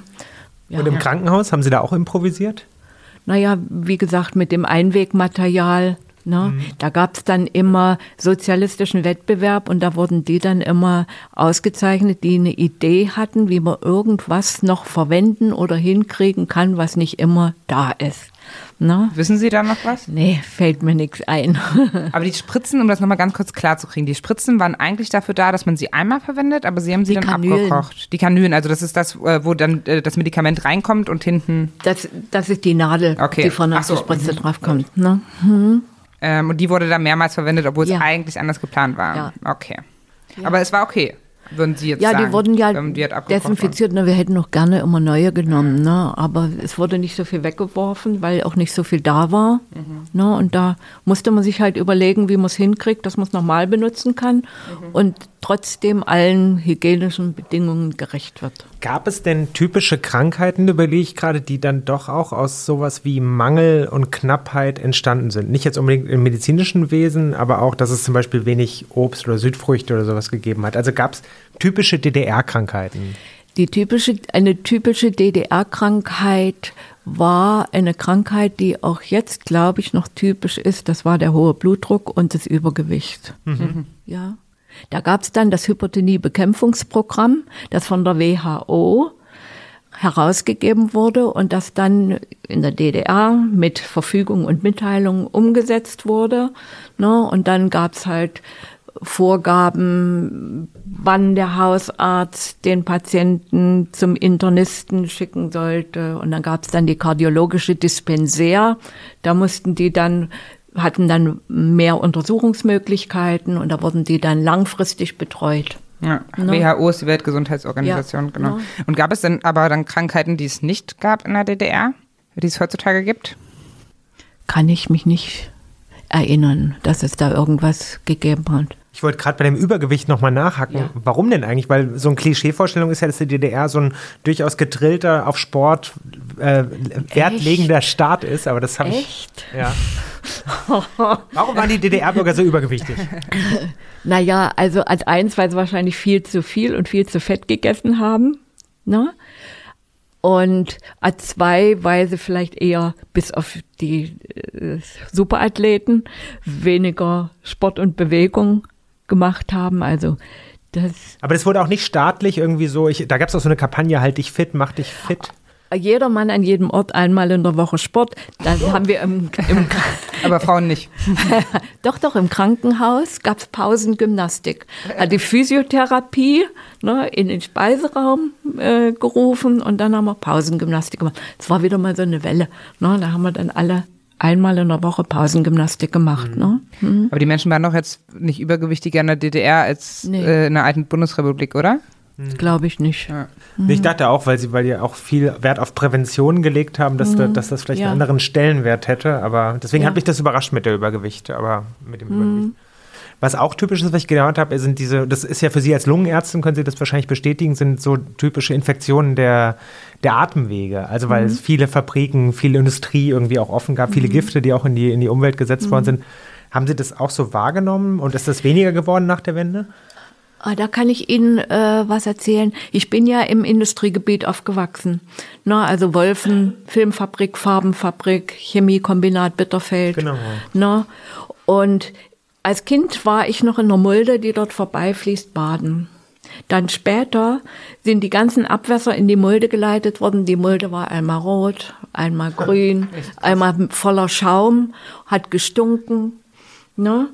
Und meine Großeltern haben immer gesagt, heute haben sie wieder was abgelassen, wenn die im Garten die Blätter sich zusammengerollt haben. Ne? Also Umwelt, da war, das war so bigott, ne? Auf der einen Seite gepredigt, ne, wie, um, wie Umwelt wichtig ist und auf der anderen Seite aber nichts dafür getan.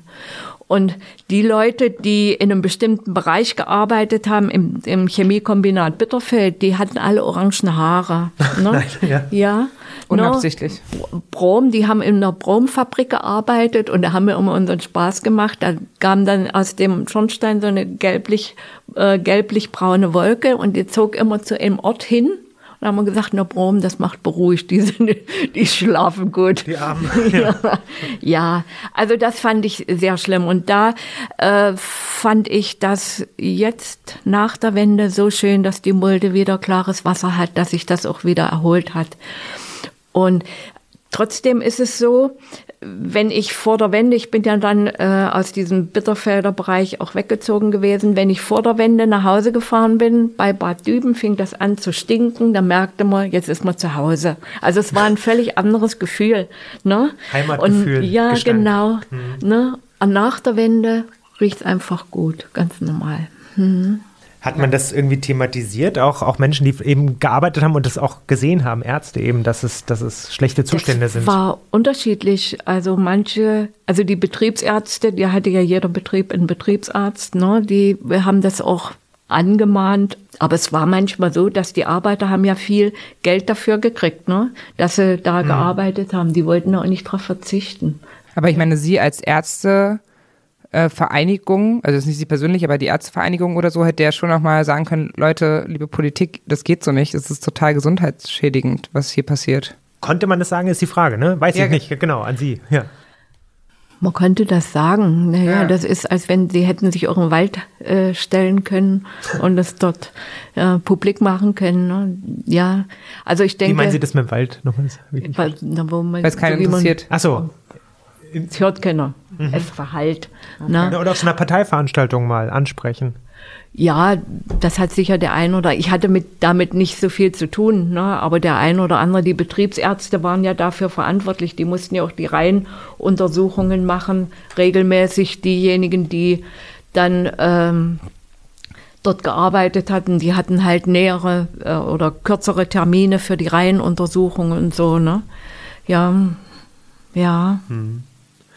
Was mich auch noch interessieren würde, wenn wir so bei typischen spezifischen Krankheiten sind, ist das Suchtverhalten. Ne? Sie haben ja sowohl mit Lungen, da denkt man schnell ans Rauchen, als auch mit Alkoholkranken gearbeitet. Und was ich auch gelesen habe, ist, dass, dass beide Süchte gar nicht selten vorkamen in der DDR. Also sehr ja. viele haben geraucht und es gab auch eben eine hohe Rate an, an Alkoholsucht. Ja.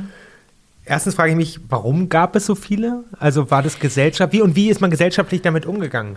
Also Rauchen, das war ja die Zeit, ne, wenn Sie jetzt Fernsehfilme gucken, ob nun äh, Ostdeutsche mhm. oder äh, das war die Zeit, ne, da war es in zu rauchen. Ne.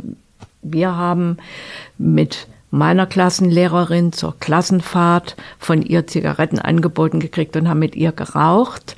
Ja, mhm. und auf der Schule, im Schulhof gab es eine Raucherecke. Ne? Und die also, Lungenärzte haben auch alle gepafft, oder? Dann später. Lungenärzte, ich kenne gar nicht so viele. Ach so, okay. Ne? Mhm. Ja, aber ähm, was den Alkohol betrifft, ich habe vorher noch mal so sehr viel mehr Alkohol haben die Ostdeutschen nicht getrunken als die Westdeutschen. Die Ostdeutschen haben nur mehr Schnaps getrunken und ah, die ja. Westdeutschen mehr Wein. Aha. So viel Wein gab's nicht. Ne? Mhm. Ja. Interessanter Unterschied, ja. ja. Ne? Und dadurch war es auch heftiger in der Wirkung, oder? Naja, die Pro-Kopf-Zahl an reinem Alkohol ist nicht so unterschiedlich gewesen. Ne? Aber ich denke, nach der Wende gab es ganz viele, die wesentlich mehr getrunken haben. Mhm. Ne? Und es war so eine Kultur. Der eine Chef, bei dem ich mal gearbeitet habe, der hat gesagt, wenn er Stress hatte, dann hat er gesagt, Frau Aust, wollen wir mal ein Weißbrot zu uns nehmen? Mhm. Aber Weißbrot, da meinte er eher Korn, weißen Schnaps. Mhm. Ihr Arztkollege? Mein Chef. Ihr, Ihr Chefarzt? Ja, ja. Okay, aber danach hat er nicht weitergearbeitet? Naja, ein Chefarzt hatte ja nicht so viel mit den Patienten zu tun. Okay. Ich wollte mal auf die Krankheiten eingehen, die es nicht gab. Mhm. Und zwar habe hab ich jetzt auch gelesen, es gab nicht so viele Allergien in der DDR mhm. äh, wie in der alten Bundesrepublik. Mhm. Stimmt das? Ja, das stimmt. Ja, also wenn man, der Körper wird halt trainiert, ja, die Immunabwehr wird trainiert und passt sich an. Ne? Und wenn man halt mit Umwelt und sonstigen ja, Schadstoffen mehr in Verbindung kommt, dann reagiert der Körper dann nicht mehr so hektisch und dann gibt's halt nicht so viele Allergien. Mhm. Ne? Das ist so.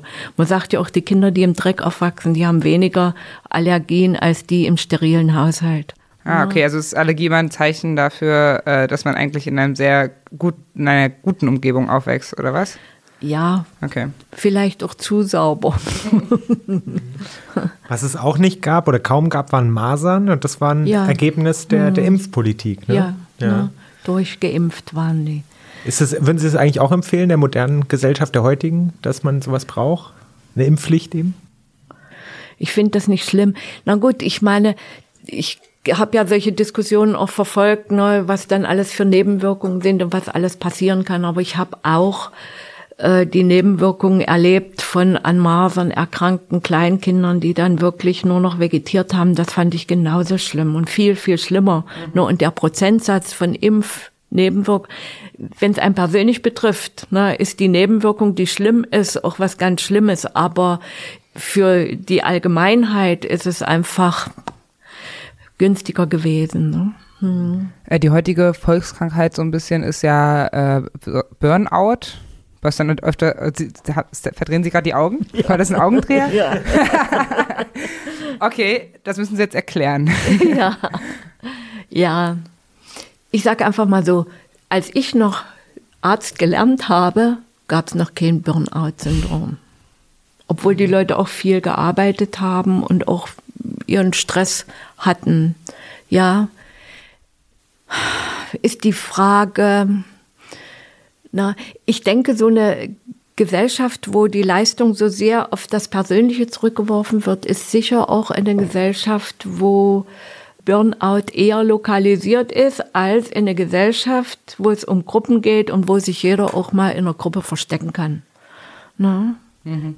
ADHS ist genauso was. Ne? Das hat auch so einen Boom, wo ich auch denke, ne, dass das sowas ist. Entweder es ist zeitspezifisch, ne, wie mhm. das Burnout, oder es hat Hintergründe auch in den Erlebnissen und Erfahrungen im Druck in einer Leistungsgesellschaft äh, oder wie auch immer. Ja. Ne? Sehr schön, wenn solche Dinge auch mal nicht nur mit den entsprechenden Reha-Maßnahmen zu behandeln sind, sondern wenn da auch mehr untersucht wird, gerade zum Burnout. Ich meine, wenn einer eine Depression hat, dann kriegt er auch schnell mal eine, ein Burnout-Syndrom, die Behandlung ist anders oder wie auch immer. Mhm. Ne? Ja, ich finde das eigentlich ziemlich einleuchtend, was bei Ihnen da jetzt, also wenn ich da so drüber nachgedacht habe jetzt im Voraus, was Sie so erzählen, dass natürlich, wenn es so um Kollektive damals ging mhm. und man dann irgendwie überarbeitet war, man dann einfach weitergemacht hat und trotzdem so ein Rad im Getriebe war und heutzutage, wenn die Menschen bearbeitet sind, bekommen sie gespiegelt, es ist deine Schuld, weil du hast ja so theoretisch alle Möglichkeiten, weil so die Gesellschaft mehr so auf Individualisierung ausgerichtet ist. Mhm. Und deswegen gehen sie dann mehr, suchen diese Schuld bei sich, geraten ins Burnout, gehen in Therapie. Oder so erkläre ich mir das ein bisschen. Mhm. Gab es denn damals viele Leute, die auch so gleich in Therapie gegangen sind, um sich selbst zu finden? Es oder? gab auch Therapie, aber also ich, es gab auch Therapieeinrichtungen, es gab Kliniken, ne? aber ich aus meinem ganzen Umfeld, was ich so hatte, kenne ich keinen, der dann, doch eine Lehrerin, ja, die dann ähm, ja eine Therapie gebraucht hat, damit sie wieder zu sich findet und auch wieder rauskommt aus dem Stress. Ne? Mhm. Wie, und wie war das nur, um ergänzend zu fragen, mit Depression? War das akzeptiert? Das war ja gerade spannend, wie Sie das erklärt haben, ne? dass, dass es äh, ADHS und Burnout eben noch nicht gegeben hat. Depression ist ja ein bisschen grundlegender und ja. glaube ich auch älter so als Krankheitsbild, ja. als anerkanntes. Ja. Wie war das in der DDR? Also es gab natürlich Menschen, die Depressionen hatten, ne? Und die sind halt auch entsprechend behandelt worden oder in, in, äh, in Reha-Einrichtungen behandelt worden. Ne? Ich habe ja noch zu Ostzeiten die Ausbildung für Psychotherapie angefangen. Da gab es in Dresden na, die Einrichtung Klinik für Psychotherapie. Ne? Und da waren halt auch viele drinne. Das war eine kleine Einrichtung. Das waren 30, 40 Patienten. Da waren halt auch welche, die Depressionen hatten oder neurotische Depressionen mhm. oder sowas. Ne? Und ja. was waren da so die hauptsächlichen Ursachen oder also war das irgendwie auch, auch systemisch, politisch bedingt oder ganz individuell oder wie also, sind Sie damit umgegangen? Ich, individuell war es zum größten Teil, aber es gab auch welche, die systemisch ne, darunter gelitten haben. Ne? Hm. Ja. Und inwiefern wurde mit psychischen Krankheiten so allgemein an, umgegangen in der DDR? War das anders als heute? Ich meine, das, was anders war, war, dass ein grundlegender Ansatz in der Psychotherapie war eher der Gruppenansatz. Es gab auch die Individualtherapie, ne? aber das war eher der Gruppenansatz. Gruppentherapien waren ganz viele. Wenn ich die Ausbildung in, äh, zu DDR-Zeiten für Psychotherapie hätte weitermachen können, dann wäre der Herr Marz, kennen Sie den? Mhm. Ja. Hans-Joachim Marz, ja. der hat den Bestseller geschrieben nach der Wende Gefühlsstau. Ja, das, äh, dann wäre der mein äh, Supervisor gewesen, bei dem ich die Einzel-Selbsterfahrung hätte machen sollen. Ich war auch schon zur Vorstellung, aber dann war ja die Wende und dann war alles anders. Sind ne? Sie froh oder bereuen Sie oder finden Sie es schade? Ja und nein. Okay. ja. Er attestierte in diesem Buch, äh, korrigieren Sie mich, wenn ich jetzt was Falsches erzähle, aber er attestiert, glaube ich, halt allen Ostdeutschen so einen psychischen Knacks wegen dem System, oder? Das kann schon sein, dass er das so gesagt hat. Ja. Mhm. Also jetzt meine Wortwahl. Ja. ja. Ich, ich denke auch gerade noch über das nach, worüber ihr gerade gesprochen habt, mit diesem Kollektivansatz der ja. Psyche. Wie sehen Sie das jetzt, wo Sie beides gesehen haben? War das ein richtiger Ansatz oder ein falscher, dass man versucht, den Mensch über Kollektivprozesse und auch seine, seine Gedanken, oder ist es richtig, dass man ihn individuell als freiheitlich denkendes Individuum quasi versucht zu erfassen? Ja, beides. Ich bitte um beides. Ich bitte um beides. Also es gibt ja Menschen, die ganz individuell sich zurückziehen und im Wald leben. Das ist auch in Ordnung, wenn sie das so für sich entschieden haben. Aber ansonsten ist ja der Mensch auch ein soziales Wesen. Das heißt, Konflikte hat man einmal mit sich selber und gibt's aber auch äh, wahrscheinlich auch noch mehr im sozialen Kontext. Und deshalb denke ich, sind beide Ansätze wichtig. Dann später in der Klinik, wo ich dann gearbeitet habe, haben wir sowohl Gruppentherapie als auch Einzeltherapie gehabt, ne, dass man immer gucken kann. Und dann konnte man auch das aufarbeiten mit demjenigen, was in der Gruppe gerade so schief läuft, ne, im Kontext mit anderen und mit der Gesellschaft und mit allem, was sonst so ist. Aber nicht entweder oder, sondern sowohl als auch. Das wäre das Wichtige. Das entlastet natürlich auch diejenigen, die immer auf den Individualismus zurückgeworfen werden, so wie Sie gesagt haben, ne, das ist dann auch du bist schuld, du, ne, mhm. ja, also das funktioniert ja nicht, mhm. ne? Also falls man es nicht sowieso schon in der Stimme gehört hat, also Sie haben gerade bei der Frage schon so ein bisschen ja, emotional reagiert, so nach dem Motto, warum versteht ihr es denn alle nicht? Also äh, woher kommt das? Also weil Sie jetzt so oft nach der Wende, vor der Wende erlebt haben, dass es falsch läuft? Oder also woher kommt gerade diese Emotion bei Ihnen, dass Sie so denken, nicht entweder oder? Ja, na, ich denke, ich bin 70, ne? Ja. und mit 70 hat man ja schon eine ganze Menge im Leben erlebt und mitgemacht und so weiter, so dass ich äh, denke, es ist wichtig, den individuellen Menschen zu sehen mit allem, was er kann und was er nicht kann und wo er seine Probleme hat und wo er seine Fähigkeiten hat. Aber es ist auch wichtig, ihm mit ihm einen Weg anzugucken, wie er in Gruppen, in denen Menschen nun mal leben, auch zurechtkommt. Aber Sie haben das Gefühl, das läuft eben noch nicht richtig. Ich habe das Gefühl, dass es eher in die individuelle Richtung geht. Ich meine, für Ossis ist das sicher was ganz Interessantes, ne? nachdem ausschließlichen Gruppen ja, leben, mhm. jetzt auch mal das individuelle Leben zu leben, ne? aber ähm, finde einfach wichtig, dass beides möglich ist. Deshalb. Nicht, ja, und nicht nur auf die Therapie bezogen, ja. sondern so allgemein. Allgemein. Mhm. Ja. Ja, spannend. Es gibt ja immer so verschiedene Sachen, die man so mit dem Medizinapparat in der DDR dann irgendwie auch liest, die sich zum ja. Teil auch gruselig anhören. Deswegen dürfen Sie das ja. jetzt auch nicht falsch verstehen, dass wir Sie damit konfrontieren, sondern eher fragen, wie, äh, wie, wie haben Sie das so wahrgenommen und welche Relevanz hat das gehabt? Also bei mir ist zum Beispiel immer noch diese, die ähm, Sportmedizin, also dass eigentlich systematisch junge Menschen, die Sport gemacht haben, diese Wachstums, männlichen Wachstumshormone gespritzt worden sind und so. Und das waren ja eben auch, auch Ärzte, die das federführend ausgeführt haben. Haben Sie das wahrgenommen? Wusste man das, gerade wenn man irgendwie Kollege war? Naja, wir hatten ja die Sportmedizin, das war ja schon ein besonderer Bereich in der DDR. Ne? Das waren ja schon die, ja, DHFK und so weiter. Das waren, mit denen hatten wir als normaler patientenversorgender Arzt eigentlich nichts zu tun. Worüber wir nun auch diskutiert haben, war zum Beispiel die äh, Kugelstoßerin, ne? die mhm. Brothers hier, die Tamara und wie hießen sie, die zwei ich Damen aus der SU, die wie Männer aussahen. Press, de Press Brothers haben wir äh, immer gesagt. Das, Brothers, waren, ja, okay. das sind die zwei, das sind zwei Frauen aus der das Sowjetunion. Das sind zwei Frauen okay. aus der Sowjetunion, die ganz viele Kugelstoßwettbewerbe gewonnen haben, aber die ja eigentlich aussahen wie Männer. Mhm. Ne? Mhm. Aber ansonsten hatte ich mit der Sportmedizin nichts zu tun. aber womit Sie ja zu tun hatten, Ja. als Gynäkologin. Ich bin Wann? ja nicht Ah, Gynäkologin. nee, aber Sie haben da mal ein Praktikum gemacht, haben Sie gesagt vorhin. Ja. Oder? Genau, aber Sie hatten damit mal zu tun. Äh, Das reicht mir als Übergang. Ich will auf jeden Fall noch eine Frage Gut. stellen, überlegt Ja. die ganze Zeit, wo es reinpasst. Gut. Und zwar zum Stichwort Abtreibungen. Ja. Damit wurde ja in der DDR ganz anders umgegangen. Ja. Ähm, und zwar war es ja in der BRD illegal, äh, bis in den 70er Jahren sogar unter Strafe noch. Und in der DDR war es ja straffrei und sogar legal. ja. Und da habe ich mich gefragt, wenn Sie das in der Ausbildung gelernt haben oder eben auch bei dem Praktikum äh, bei der Gynäkologin, wie wurde mit dem Thema umgegangen? War das irgendwie ideologisiert, dass da ein äh, potenzielles Menschenleben in Anführungszeichen ähm, abgetrieben wird oder war das einfach ein medizinischer Vorgang? Es war ein medizinischer Vorgang und eine Entscheidung der Frau.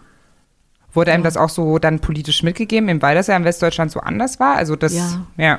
Das fand ich ja auch da super. Ne? Wer entscheidet darüber, was eine Frau darf oder nicht darf? Ne? Ich meine, Frauen zu beraten, die vielleicht ihr Kind jetzt gerade nicht haben wollen oder überhaupt nicht haben wollen und mit denen nochmal zu gucken, was es vielleicht für Möglichkeiten gibt, das finde ich ja nicht schlecht. Ne? Beratung gab's ja auch. Ne? Aber keine so ethische- Zwangsberatung. Ja. Keine Zwangsberatung wie jetzt. Aber ethische Fragen kann man ja auch in jedem System stellen, ne? ob man Ja. sie später bereut, ob wenn das Leben verloren ja, gegangen ist dann. Ja, Ne, aber es war einfach eine Entscheidung der Frau, wenn die Frau gesagt hat, jetzt nicht oder überhaupt nicht oder das nicht, dann war das einfach normal. Und was hatte das dann für Auswirkungen für Frauen, die tatsächlich dann abgetrieben haben? Also heutzutage ist man ja schon noch ein bisschen stigmatisiert. Ähm, also das ist etwas, worüber man nicht redet ähm, als Frau und ähm, wo man dann vielleicht, wenn dann drüber gesprochen wird, schon so ein bisschen seltsam angeschaut wird. Was hatte ähm, diese Straffreiheit und diese Legalität der Abtreibung in der Gesellschaft für eine Auswirkung für Frauen, die das dann gemacht haben oder darüber nachgedacht haben? Es war einfach so. Ne? Okay. Es war normal. Ne? Die Frau hatte sich so entschieden. Wie das bei den Frauen war, die jetzt äh, christlich gebunden waren, das weiß ich nicht. Ne? Dass die da noch äh, irgendwelche Probleme hatten, aber ansonsten war das etwas, was normal und da straffrei war, wurde auch nicht so ein, ich sag jetzt mal, Brimborium drum gemacht. Ne? Und das war bis zum dritten Monat auch möglich? Ja. Okay. Das ist medizinisch äh, festgelegt, ne? weil dann die Komplikationsrate zu hoch war. Ja. Und was ja heutzutage auch öfter so als Argument benutzt wird dagegen, ist, dass Frauen sich das zu leicht machen würden mit, der Abtreibung, wenn man beispielsweise diese Beratung weglässt und so. Also so nach dem Motto, eine Frau wird schwanger und denkt sich, ups, dann treibe ich eben ab. Haben Sie die Erfahrung gemacht, dass das so war? Ne, es gab sicher auch solche Frauen, ne? Aber generell, die, also generell würde ich das nicht so sagen, ne? Aber es gab auch solche Frauen, ne, die gesagt haben, na ja, verhüte ich nicht und ist ja auch egal, ne? Wobei ja die Verhütung kostenlos war, oder? Pille war ja kostenlos. Die Pille war kostenlos, ja. Okay. Ne? Hm. Und Aber Kondome? die gab's auf dem Bahnhof im Automaten. Ne? Die muss man aber zahlen, ne? ja. Eine Mark reinschmeißen. Ja. ja, also ich denke, das macht natürlich was äh, mit Menschen, wenn es verboten ist und wenn sie was angeblich Verbotenes machen. Ich habe mir noch überlegt, als wir während des Studiums, ne, da haben wir noch den Film Zyankali gesehen. Das war in der ganzen Vorbereitung der Abtreibungsparagraphen, Abschaffung, ne. Zyankali, das war so ein Stummfilm von den Engelmachern von den Frauen, die gestorben sind, weil hier auf dem Küchentisch in Berlin, sonst wo, Ja. ne, abgetrieben wurde. Ne? Sowas haben wir noch gesehen, die Not der Frauen und alles, das Ah, haben sie ja. uns dann noch gezeigt. Ne? Ja. ja. Aber wenn es verboten ist, ist es natürlich auch stigmatisiert. Genauso wie es verboten ist, Reklame zu machen für Abtreibung. Einfach ne, hinschreiben, was man in einer Einrichtung macht oder nicht macht. Das macht man ja mit allem anderen auch. Ne? Ja. Sie spielen Naja. jetzt so ein bisschen an auf diese Diskussion um Christina Hähne, die Ärztin, die da irgendwie äh, verklagt wurde, weil sie Ja. hingewiesen hat, dass sie Abtreibung anbietet. Ja. Verfolgen Sie das und macht das was mit Ihnen, wenn Sie das so lesen? Ja, ich verfolge das schon und ich denke, boah. Ne? ja, und vor allem, ich habe ja in Bad Wildungen in einer Einrichtung gearbeitet, die Frauentherapie angeboten hat und zwar für für traumatisierte, sexuell traumatisierte Frauen. Mhm, Im Westen jetzt bei Kassel. Mhm. Ähm, Genau, und das war ja schon ein Team, die auch Alice Schwarzer gut kannten. Ne? Also das heißt, ähm, ich habe da auch ein bisschen was. Das eine ist die Seite, die sagen, ne, die machen hier Leben tot. Ne? Und das mhm. andere ist die Seite, sollte jede Frau die eigene Entscheidung treffen. Und die zwei Seiten habe ich da in den alten Bundesländern erlebt. Und ich bin nach wie vor der Meinung, man sollte das den Frauen zutrauen, dass sie das selber auch entscheiden können. Ja. Und ja. bevor wir nach Bad Wildungen und zur Wende kommen, das ist ja auch ein ja. wichtiger und spannender Bereich, würde ich gerne noch zwei Sachen kurz ansprechen aus der DDR-Zeit. Ähm, das eine ist, die einheitlich oder die, ob es dann doch vielleicht sowas gab wie eine Zweiklassenmedizin. Sie, Sie, als wir vorhin bei der Krankenkasse waren, haben wir darüber gesprochen, es gab Leistungen mhm. eigentlich für jeden DDR-Bürger waren die gleich und das Anrecht mhm. auch auf ärztliche äh, Betreuung. Man hört aber doch schon, dass es irgendwie auch zum Beispiel Regierungskrankenhäuser gegeben hat oder dass einzelne Krankenhäuser in den Städten auch äh, Privatstationen hatten oder Privatzimmer. Ähm, die Frage, hat, hatte Ihr Krankenhaus das auch? Wie haben Sie darüber das wahrgenommen damals? Also wir hatten nicht äh, so eine Station. Es war ein Kreiskrankenhaus, ne, wo ich meine Ausbildung angefangen habe. Ich weiß, das Regierungskrankenhaus und das ganze Brimborium darum, das kenne ich auch. Ähm, aber meine Erfahrung sage ich einfach mal, da gab es den Chef von der SED-Kreisleitung, der war eingeliefert worden in die, auf die innere Station und der sollte in einem Doppelzimmer alleine liegen. Ne? Und dann kam noch ein Zugang und er sollte auf dem Gang liegen, weil kein Bett mehr frei war. Und dann bin ich zu dem hingegangen und habe gesagt, das finde ich nicht in Ordnung. Und er hat gesagt, das macht mir nichts aus, legen Sie den rein. Ne? Also ich denke, manche haben außenrum mehr Primborium gemacht als die Leute vielleicht selber. Ja, mhm. Regierungskrankenhaus, da ist ja damals auch so diese, der Gesundheitsminister, der aktuell war, ist ja dann abgesetzt worden bei der, dem, beim Tod der Enkeltochter von Erich. Ja, ne, Maggie. Also Mecklinger, das war einer, der sich auch für die Ärzte eingesetzt hat. Der Mackie. Mackie, ja. ne? Und da war das so, ich war dann in dem kleinen Krankenhaus in Radeburg und hatte Bereitschaftsdienst und da hat die von der Pforte unten, hatte von der Pforte unten, die hat angerufen und hat gesagt, ja, der Minister Mecklinger ist da. Ich sag, ja, ne, und hat er Erich mitgebracht, ne? Und dann sagt die, nee, wirklich. Und da äh, war der auf der Autobahn nach Berlin und kam rein und hat halt gesagt, er wollte mal gucken, weil das ein kleines Krankenhaus ist. Und da gab's ja die Kampagne kleine Krankenhäuser in Nähe der Patienten. Mhm. Hm. Und äh, für eine Grundversorgung und in der Grundversorgung, damit das nicht so flach wird, immer eine Spezialisierung dabei. Und das Krankenhaus war spezialisiert für Diabetologie. Das hatte der Chef, er hatte das noch mitgemacht und war halt ein kleines Allgemeinkrankenhaus für die Leute aus dem Umfeld von 10, 15 Kilometern. Ja, und da wollte er sich mal erkundigen, wie das ist und ob das in Ordnung so ist, weil das die Kampagne war, die kleinen Krankenhäuser stärken. Ne? Jetzt haben wir ja gerade wieder so eine, so eine Diskussion, ne? reduzieren, kleine mhm. Krankenhäuser wegreduzieren. Mhm. Ja, das gab es dann aber in der DDR auch, dann im späteren Verlauf. Ne? Die kleinen Krankenhäuser sind ineffektiv, na, weil es gar nicht mehr gab. Da konnten sie es auch nicht mehr auf die kleinen Krankenhäuser verteilen. Ne? Okay. Ja, es gab ja zum Beispiel dieses Krankenhaus in Berlin Buch, wo es immer hieß, da kamen die Parteibonzen hin und die haben dann die Medikamente und die Ausstattung bekommen, die mhm. eben die normalen Bürger nicht bekommen haben. So Stichwort Zweitklassenmedizin. Also ich ich war in der Betreuung der normalen Bürger. Also ich weiß nur, dass ich das, was wichtig war und was richtig war, dass ich das für die Betreuung meiner Patienten da auch gekriegt habe. Aber ich weiß natürlich, dass weiß es nicht, aber ich habe das auch gehört, dass im Berlin Buch das natürlich ganz anders auch war. Ne? Aber es war nicht so eine Zweiklassenmedizin wie heutzutage. Ist es denn heute so eine Zweiklassenmedizin? Naja, privat und gesetzlich versicherte. Mhm. Hm. Ja. Also ich würde so hm. Ah ja, ja, gibt's ja viele Diskussionen darüber, ne, dass die dann später drankommen, die äh, gesetzlich Versicherten und so weiter.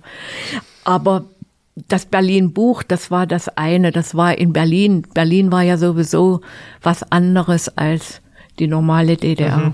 Mhm. Gab es denn eigentlich sowas wie Schönheitsoperationen, habe ich mich noch gefragt, als ich diese Parteibonzen in Berlin Buch vor mir im inneren Auge gesehen habe? Oh, das weiß ich nicht. es gab noch immer den Witz über die äh, Frau von Honecker mit ihren lila Haaren, aber ansonsten. Okay. Aber wir haben als Studenten auch lila Haare gemacht, aber mit Stempelfarbe. Deswegen gab es so viel lila, ne? weil es die anderen Farben nicht gab. Und das ja, so. ja. Stimmt, man muss also, an unsere Punkerin denken, die sich Tinte über den Kopf geschüttet hat. Genau, es gab hat, so ne? lila, blau, aber rot gab es eigentlich nicht, oder? Weil wie hätte man Rot, Rot hat man ringsrum genug. Okay, Alden, ich wollte noch kurz gerne zur Psychiatrie in der DDR fahren, mhm. äh, fragen, weil was ich schon auch gelesen habe, ist, dass das eigentlich hauptsächlich auch Verwahrungsanstalten waren und dass der psychiatrische Ansatz sich eigentlich nach der Wende dann nochmal ziemlich gewandelt hat. Ähm, Gerade auch geistig behinderte Menschen Einerseits gibt es die Erzählung, dass die gut integriert waren in die Gesellschaft, mhm. dass viele Betriebe auch welche nehmen mussten sozusagen. Ja.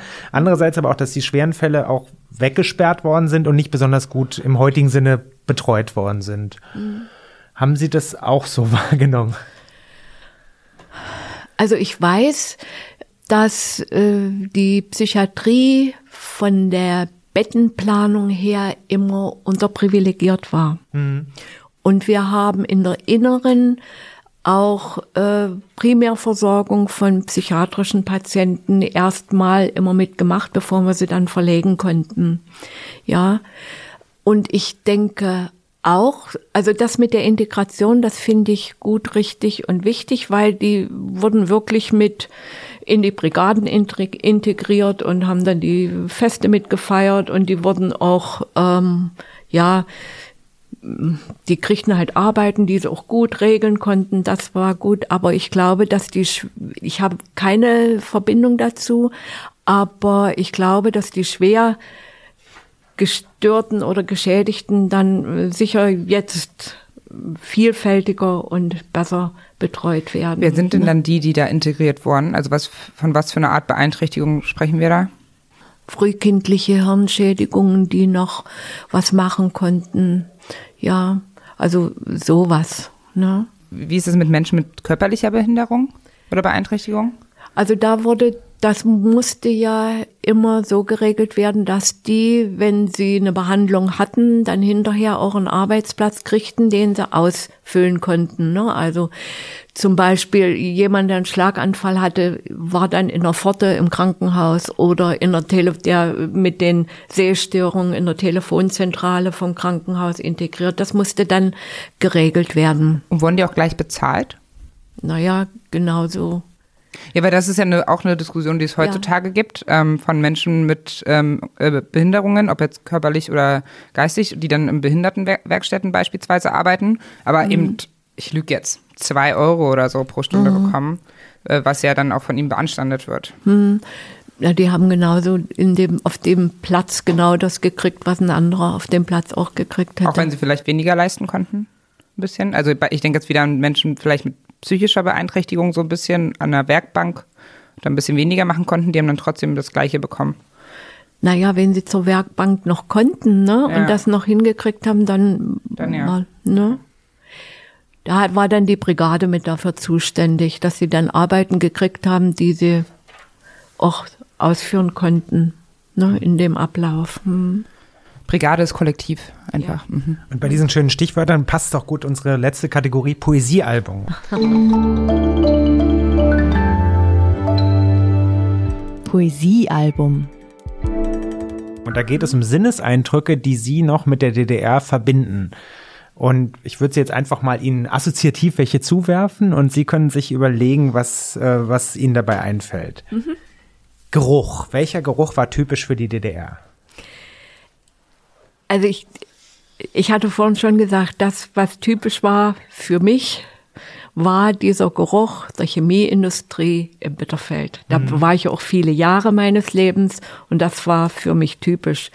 Nicht so sehr äh, zu der Zeit als Abschreckung, sondern eher so ist es. Ne? Mhm. Ja, wir haben in der Penne sozusagen haben wir diese äh, Chemieindustrie auch ausgenutzt na, da flog so viel Flugasche rum. dass man, also wenn man was Weißes anhatte, das sah man dann immer. Und dass man auch immer mal Flugasche in die Augen gekriegt hat. Und dann sind wir immer zu zweit oder zu dritt zum Augenarzt. Und dann konnten die erstmal nicht in die Schule gehen, die erste Stunde, weil man nochmal zum Augenarzt musste. Weil man nach Asche geschnappt und sich in die Augen gerieben. Ja? Naja. Okay. Geschmack. Wie hat die DDR geschmeckt? Die DDR hat geschmeckt wie zum Beispiel wie mein Vater. Ne, der halt kam ja aus Böhmen und bei uns war Sonntag, wenn es Steckediner Gulasch gab. Mhm. Ja? Steckedin? Steckediner Gulasch. Ah, Steckediner. Mhm. Mhm, also Sau Sauerkraut ah. mit Gulasch zusammengekocht. Also das ist sowas. Ne, und Soljanka. Nach mhm. der sowjetischen Besatzungszone haben wir dann Soljanka. Also die koche ich auch jetzt manchmal noch. Mhm. Mhm. Äh, hören. Wie hat sich die DDR angehört? Oder welche Geräusche waren typisch, genau? Die Straßenbahn in Leipzig, die alte, die immer um die Ecke gequietscht ist. Tatsächlich ja. sagen sehr viele. Klassiker, ja. Ja. ja, oder hier in Dresden die Tartanbahn. Ja. Meine Schulfreundin hat in der Zeit, in der ich Medizin studiert habe, Gesang studiert in Leipzig. Na, und da haben wir ganz viel Musik gehört und Klassik mhm. gehört und gelebt und ne? No. Sehen. Naja, äh, ich bin auf dem Dorf groß geworden und was ich mit Sehen für diese erste Phase meines Lebens verbinde, ist der Wald und die Wiesen und das Heumachen und das, ne? Mhm. Und was ich gegen Ende oder was ich in meiner mittleren Lebenszeit ähm, so habe, fällt mir jetzt gar nichts ein, aber am Ende dann das Graue, die Dresdner Neustadt. Na, wir hatten Freunde, die haben in der Neustadt gewohnt, die hatten natürlich auch den Vorteil, oder anders, wenn wir zu den Feiern gekommen sind, haben wir immer in Eimer oder irgendwas mitbringen müssen, weil es durchs Dach durchregnete. Die wohnten nicht gleich in der Etage unterm Dach, sondern darunter, da wohnte niemand.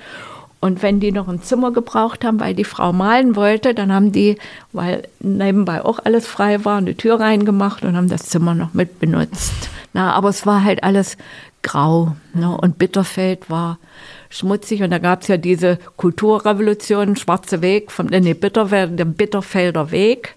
Und wir haben immer gesagt, der Schwarze Weg, weil das der war, wo die meiste Flugasche lag am Bahnhof. Mhm. Wie hat sich die DDR angefühlt als letzter Sinn? Äh, ich habe ganz viele schöne äh, Empfindungen an die DDR. Ich war im Schulchor. Ich habe Rezitation gemacht bis hin zu DDR-Ausscheiden. Ich war äh, sportlich Kreismeisterschaften ne? oder bis zur Bezirksmeisterschaft im Crosslauf. Also solche Sachen. Ich habe ganz viele. Ich war Jugendrettungsschwimmer. Ganz viele Verbindung mit der DDR, die mir ganz viel, auch für mich selber, so ganz persönlich, mir auch ganz viele Erfahrungen und Erlebnisse gegeben haben. Ne? Das ist das völlig, das war mein ganz normales Leben. Ne? Ja, das war einfach, da erinnere ich mich gut dran.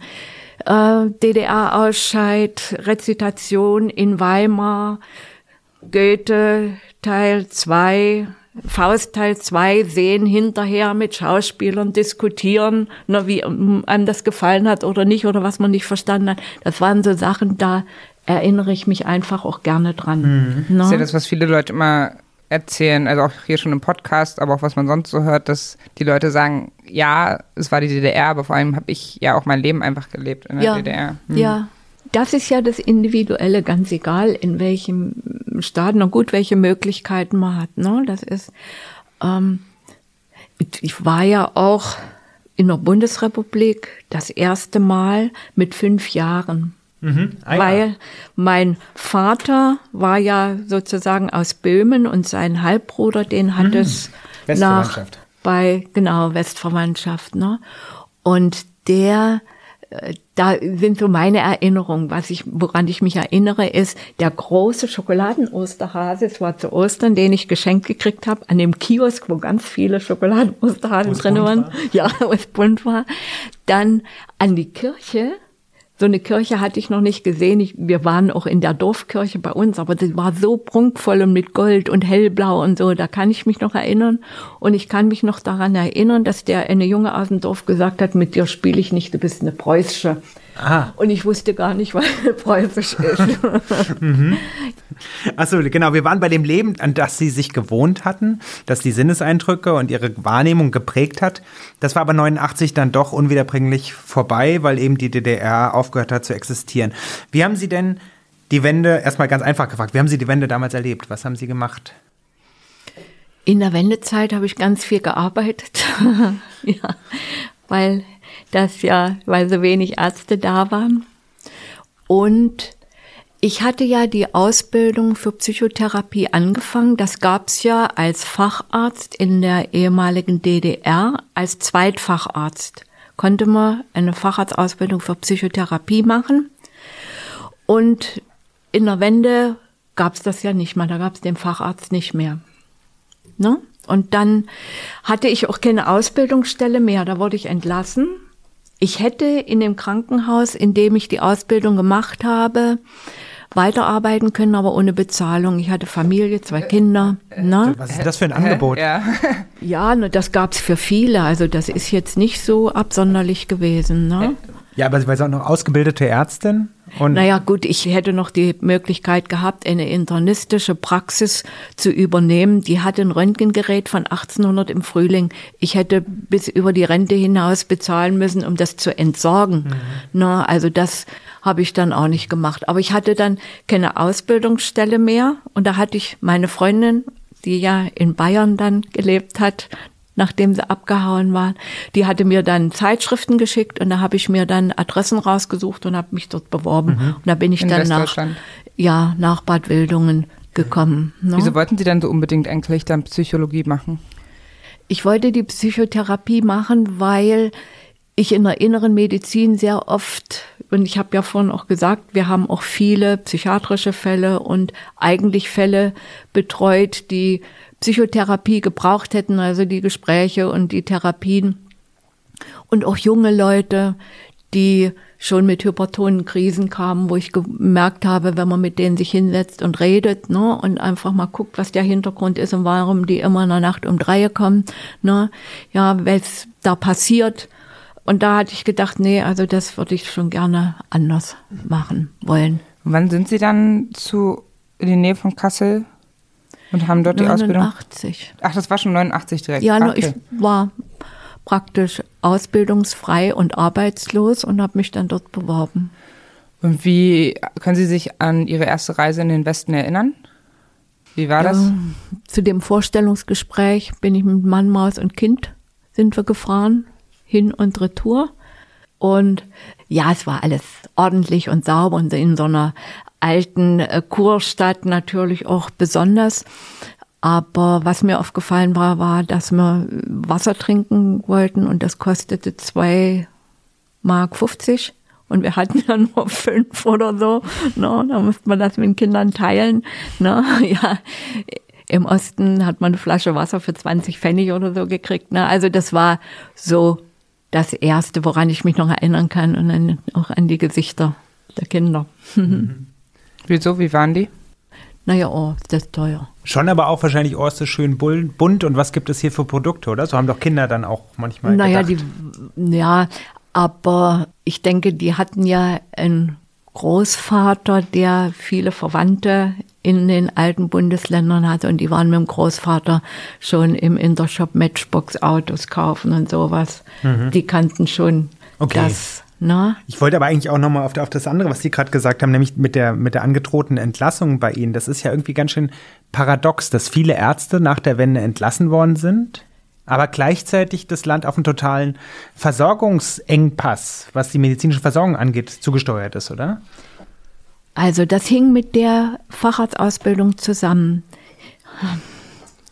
Ich muss immer so viel erzählen. Ja, Sie das wird viel erklären. Nicht so, äh, ich wollte den Facharzt für Psychotherapie machen. Das war im Osten der Zweitfacharzt. In der Klinik, in der ich gearbeitet habe, gab es keine Stelle dafür. Keine Ausbildungsstelle. Man musste eine Ausbildungsstelle haben und dann hat die Ausbildungsstelle alles organisiert für die Fahrradsausbildung. Gab's nicht. Ich habe dann noch an den Gesundheitsminister geschrieben, weil ich das gerne machen wollte und habe äh, ja drum gebeten, dass ich das machen will und dass ich sehe, dass das auch wichtig und notwendig ist und ich hätte gerne eine Ausbildungsstelle. Das hat er dann zurückgegeben an die Abteilung Gesundheitswesen beim Rat des Kreises. So war das. Und der Kreisarzt, das war Nachfahre von Johann Wolfgang von Goethe, der hat dann eine Stelle bei sich in dem Bereich, ähm, hat er hergestellt, damit ich die Ausbildung machen konnte. Ne? Und dann bin ich in das Bezirkskrankenhaus Dresden-Neustadt in die Psychotherapieabteilung gegangen, musste aber beim Rat des Kreises auch noch Aufgaben erfüllen. Das heißt, ich musste Vertretungen machen in Polikliniken und äh, Alten- und Pflegeheimen und Krippenärz mit Krippenerzieherinnen reden und sowas. Aber ich hatte die Ausbildungsstelle. Und dann wurde ja mit der Wende die ganze Struktur verändert und damit hatte ich auch keine Ausbildungsstelle mehr. Genau, dann sind Sie äh, äh, nach Westdeutschland gegangen. Wie haben sich denn die beiden Ausbildungswege unterschieden? Also was war in Westdeutschland dann anders als im Osten? Naja, ähm, im Osten hatte ich eine Ausbildungsstelle und dann kriegte ich da mein Gehalt und dann wurde alles organisiert. Und im Westen, ich habe ja gedacht, so eine äh, Fahrradsausbildung dauerte im Osten immer fünf Jahre. Und ich dachte, naja, in fünf Jahren, dann bin ich wieder zurück und dann kann ich das äh, zu Hause weitermachen. Aber das ging nicht, weil ich musste ja alles selber bezahlen. Mhm. Na, ich musste die ganzen Theorieseminare, wobei das war da in der Einrichtung nicht so teuer, gibt's teure, dann die ganze Selbsterfahrung und das alles musste ich alles selber bezahlen. Ne? Und das war neu. Und deshalb habe ich sieben Jahre gebraucht. Mhm. Ist das heutzutage auch noch so, dass alles Psychotherapeuten selber alles selber bezahlen müssen? No. Okay. Ja, also in das ist teuer, guter, ja, ja, das ist mhm. teuer, in guter Kleinwagen ist oder Mittelklassewagen, ne, geht da drauf. Mhm. Ähm, und Sie sind ja dann aber immer gependelt zwischen dort und ja. zwischen Dresden. Ja. Ähm, wie war das denn dann, immer so zurückzukommen in den Osten? Sieht man den dann immer so mit ein bisschen anderen Augen? Ist die Stimmung schlechter geworden? Ist sie besser geworden? Naja, also ich denke, dass, was mir wichtig war, zu meiner Familie zurückzukommen immer, ne? Freitag, Nachmittag, wenn ich keinen Bereitschaftsdienst hatte, war ich einkaufen und dann bin ich gefahren. Zwischen vier Stunden und zwölf Stunden, weil die Autobahn war ja noch nicht voll ausgebaut und es war auch immer viel Verkehr, ne? Ja, und dann war ich halt am Wochenende mit meinen Kindern, mit meinem Mann zusammen und dann bin ich Sonntagabend wieder losgefahren. Ne? Der Mann hat sich auch unter der Woche um die Kinder gekümmert. Ja, die waren ja auch schon größer. Aber was sich ja verändert hat, strukturell ist, dass die Polikliniken alle geschlossen worden sind, außer, mhm. glaube ich, in Brandenburg ein paar. Also die, der komplette medizinische Sektor ja. wurde umgekrempelt und äh, deswegen, und auch andere haben angeboten bekommen, du kannst dich hier privat niederlassen. Ja. Und dagegen gab es auch große Demonstrationen in den frühen mhm. 90er Jahren von Ärzten. Mhm. Ist es denn richtig gemacht worden, der Wechsel des Gesundheitssystems? Also es ist ja auch ein komplexer Vorgang, muss man sagen, aber dass man quasi dem Osten komplett das Westsystem so übergestülpt hat. Das finde ich schade. Ich, oder ich fand das schade. Und man merkt ja, dass es eigentlich äh, jetzt mit dem MVZ sich daraus auch was. Man hätte miteinander reden sollen. Ne? Und Pro und Contra abwägen. Ich meine, bei den Krankenkassen und bei dem ganzen Entlohnungssystem, dass das anders äh, war ne, oder anders geworden ist, das ist nachvollziehbar. Aber die positiven Anteile, die hätte man einfach auch mit gleich übernehmen können. Ne? Mhm. Ja. Es hat auch mal, ich glaube, es genau Anfang der Nullerjahre ähm, habe ich hier so ein Zitat gefunden aus dem, was wir vorher gelesen haben, von einem, der dann einen Verband medizinischer Versorgungszentren geleitet hat und der gesagt hat, Ost und West passte damals auf fast keinem Gebiet so wenig zusammen wie bei der Gesundheitsversorgung. Und ich finde, also ich hatte das gar nicht so richtig auf dem Schirm, was da alles umgestellt werden musste, was ja wirklich irre ist. Und aber wie wurden Sie denn da im Westdeutschland angenommen? Also von Ihren die, Kollegen und Kolleginnen auch? Kollegen, mit denen ich da zusammengearbeitet habe, die meisten von denen waren freundlich, nett. Die haben mich auch unterstützt. Ne? Ich musste dann zum Notar, da ist dann die Wirtschafts, nee, die Wirtschaftsleiterin oder na, die, die Leiterin, äh, die ist da mit mir dahin gefahren. Das wusste ich ja alles nicht. Im Osten hatte man seine Kaderakte Ne? Und die gingen immer mit. Und da stand halt drinne, wann man was gemacht hat und was man für Ausbildung hat oder nicht. Mhm. Ne? Und da brauchte man sowas nicht. Aber da musste ich ja nun alles bestätigen lassen, dass ich halt Arzt bin und Facharzt bin und sowas. Ne? Und die waren sehr nett. Mhm zu mir. Und meine Kolleginnen, die waren auch interessiert. Na, wir haben uns auch unterhalten. Ich hatte ja schon mal erzählt, als ich in die Klinik reingekommen bin, ich habe ja vorher in der Psychotherapieabteilung Dresden-Neustadt, das war eine alte Villa, ne, mit altem Mobiliar und alles ein bisschen zusammengesucht, aber wir haben dort Therapie gemacht. Ähm, als ich dann dorthin kam in das Foyer in der Klinik, habe ich gedacht, oh ja, kannst ja nicht arbeiten. Ne? Alles total vornehmen. Ne? Ledergarnituren mhm. ne? und tralala und ein Fahrstuhl. Fahrstühle, das war auch so ein Problem in der DDR, da gab es immer keine Fahrstühle. Und was bei dann, Krankenbetten ja gar nicht so einfach ist, ne? Wenn's ja, ja, no, es gab welche, die waren Hunde alt, ne? Mhm. Ja, und dann klappern und dann blieben die immer mal stecken und so. Aber ähm, dann später habe ich mit der, wir haben ja eine gute Beziehung zueinander gehabt, da habe ich mit der Chefin dann mal gesprochen, habe ich gesagt, also als ich da bei euch reingekommen bin, habe ich gedacht, nee, hier kann ich nicht arbeiten, das war mir alles zu viel Prunk. Ne? Mhm. Ne?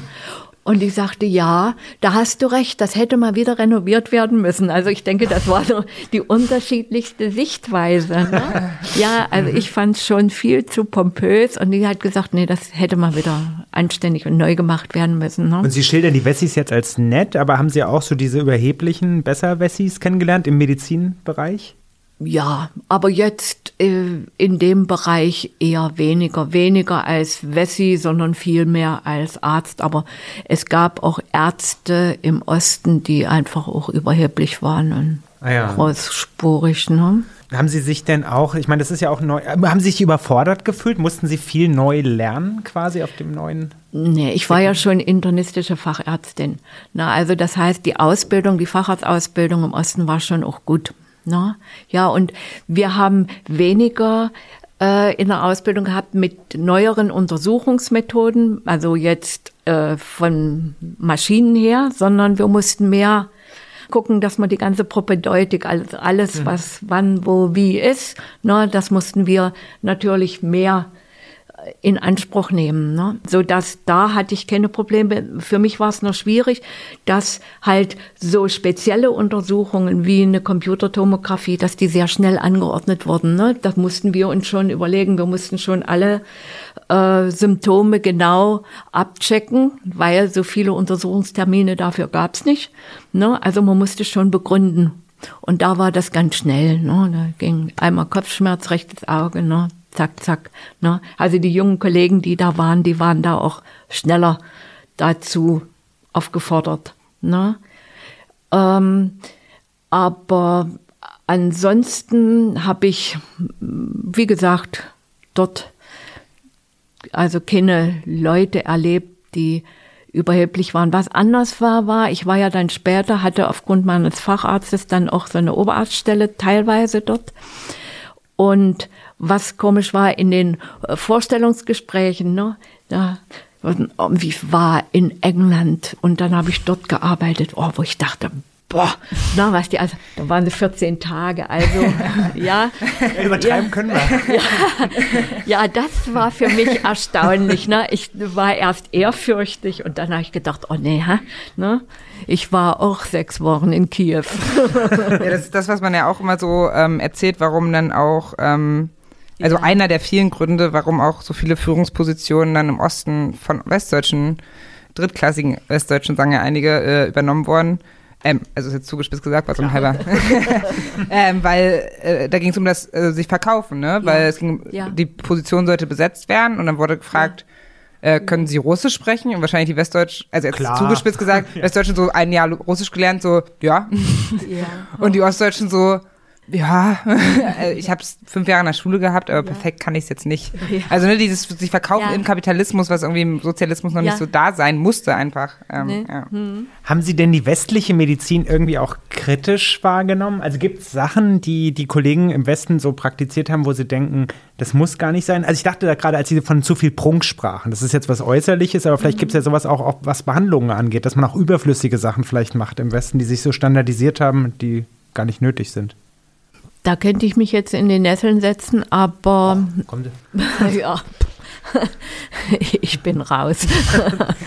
aber ich denke, das, was ich vorhin gesagt habe, ne? also ab, äh, dieses überschnelle Überdiagnostizieren. Ja, und wir haben noch Riechen, Schmecken, Tasten und sowas äh, bis zum Get no gelernt. Ne? Und mussten das auch praktizieren. Aber vielleicht hat das auch was damit zu tun, dass natürlich auch bei den Ärzten, gerade bei den Jüngeren, auch so eine gewisse Angst ist, irgendwas übersehen zu haben, wofür sie dann belangt werden, wenn irgendwas nicht in Ordnung ist. Ne? Also das war so meine Wahrnehmung. Ne? Einerseits äh, dieses das haben wir ja, ne, und das können wir auch alles nutzen, aber andererseits auch so ein Stück äh, Ängste, ne, was passiert, wenn ich da irgendwas übersehe oder. oder können Sie da jetzt ein Beispiel nennen? Also was war da, also haben wir ja, können wir nutzen, das war Antibiotika, was Sie vorhin schon meinten. Ja, und dieses, naja, oder äh, so der einfache Kopfschmerz bei jemand, der vielleicht psychisch angespannt ist oder so, ne, da kann man auch mal gucken und mal abwarten und kann man auch mal naturmedizinische Sachen benutzen oder mal ein Gespräch führen. Ne? Da muss man nicht gleich eine Computertomographie machen vom Gehirn. Ne? Und heutzutage ist es so, dass es mehr auf die einzelnen Ärzte, Ärztinnen zurückfällt. Mhm. Und in der DDR war das anders geregelt, also juristisch, Ja. von der juristischen Verantwortung her. Ja, also es war jeder Arzt diesbezüglich gegen Kunstfehler, da gab es eine Verfügung und Mitteilung gegen Kunstfehler abgesichert. Das heißt, der Patient war abgesichert und der Arzt war abgesichert. Ne? Also das heißt, der musste jetzt nicht Millionen Strafe zahlen, wenn er übermüdet irgendwas nicht in Ordnung gemacht hat ne, oder so, sondern das war abgesichert. Er musste sich auch verantworten, entweder vor dem Ärzterat oder halt auch vor Gericht. Ne? Also wenn er fahrlässig, grob fahrlässig gehandelt hat, aber abgesichert war er erstmal. Aber ne? ist das heute anders? ja, Ja? naja, dann können sie verklagt werden ne, und dann stehen sie persönlich dann dafür gerade. Und das ist ja manchmal nicht so schön. Ich meine, Kunstfehler soll man nicht machen, aber es sind alles nur Menschen. Ne? Mhm.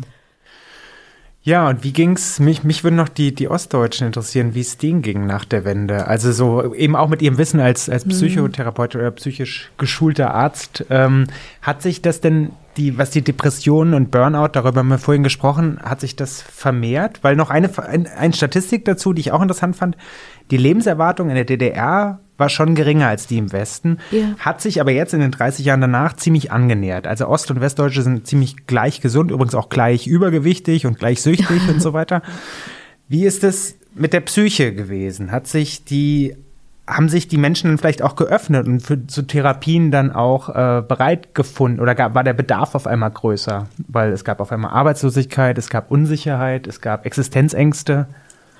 Ja, ähm, ich denke, es war schon äh, in Bedarf an Psychotherapie da. Ich äh, erinnere mich an den ersten Kongress der analytischen Psychotherapeuten in Leipzig. Da war ich zu der Tagung und da haben die Psychotherapeuten von Leipzig, die haben halt über das gesprochen, was sie so machen. Also, dass sie sich auch in der Psychotherapie um soziale Probleme kümmern. Ne, also wenn einer arbeitslos geworden sind die Familie und tralala und ringsrum alle Betrieb dicht und die haben ja nicht nur den Beruf oder die, die Anstellung verloren, sondern auch das soziale Umfeld, weil das war ja im Betrieb Ah, ja. verankert. Ne? Und da haben die das halt gesagt und da weiß ich noch, dass einige Psychoanalytiker die Tagung verlassen haben, weil sie gesagt haben, das ist nicht Aufgabe der Psychotherapeuten, sich um soziale Belange zu kümmern, ne, sondern da geht's um Selbstverwirklichung und um Tralala. Ne. Also das ist eine Erinnerung, die ich an diesen ersten Kongress, da sind einige dann demonstrativ aufgestanden und Westdeutsche Westdeutsche, okay, ja, Westdeutsche. und rausgegangen. Ne? Äh, ich denke, es war schon großer Bedarf da, aber da ging es halt wirklich auch darum zu gucken, wie können die überleben. Ne? Und wie kriegen sie wieder ein soziales Umfeld, in dem sie sich auch wohlfühlen. Ne? Sie waren ja dann auch eben Chefärztin einer Alkoholsuchtklinik. Erst war ich Oberärztin in einer Alkoholentwöhnungsbehandlung und dann später Chefärztin in einer Drogenklinik. Und ab wann, helfen Sie mir nochmal, waren Sie dann wieder da zurück? 97. Okay, gut, das war schon ein bisschen später, weil eigentlich wollte ich auf die Zeit noch davor fragen. Ja. Äh, da hat, er, hat er die Alkoholsucht schon zugenommen, dann im Osten? Oder das Alkoholproblem? Das kann ich mit Zahlen gar nicht so hundertprozentig sagen, aber was ich sagen kann, ist so eine eigene Wahrnehmung. Es gab ja immer in den Betrieben Hofkolonnen. So nannten die sich. Das sind die, die die Betriebshöfe gefegt haben und sauber gemacht haben. Und das waren oftmals Alkoholkranke. Ja, die wurden, die wurden in Brigaden integriert und die hatten einen Paten, der musste halt aufpassen, dass sie nicht so viel saufen und so weiter. Ne?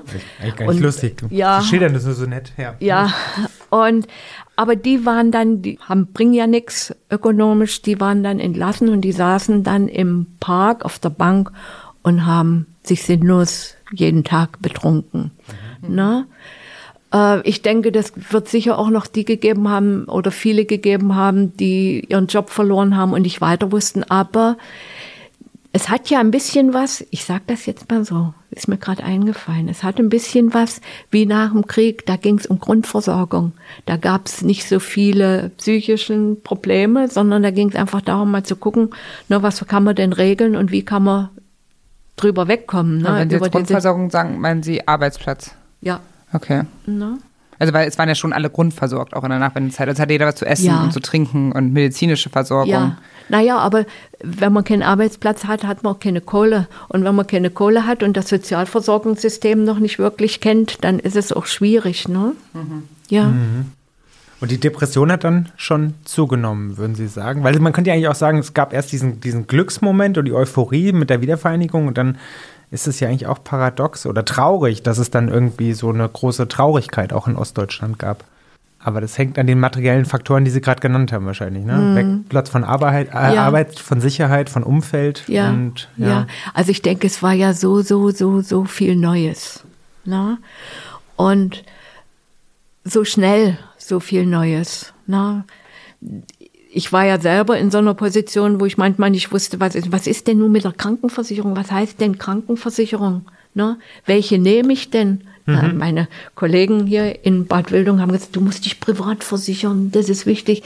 Ah, wenn ich es gewusst hätte, ich hätte es ja nicht gemacht, aber ich wusste es ja nicht. Und dann schon war ich privat versichert. Und das bin ich nun bis, dass der Tod uns scheidet. Ne?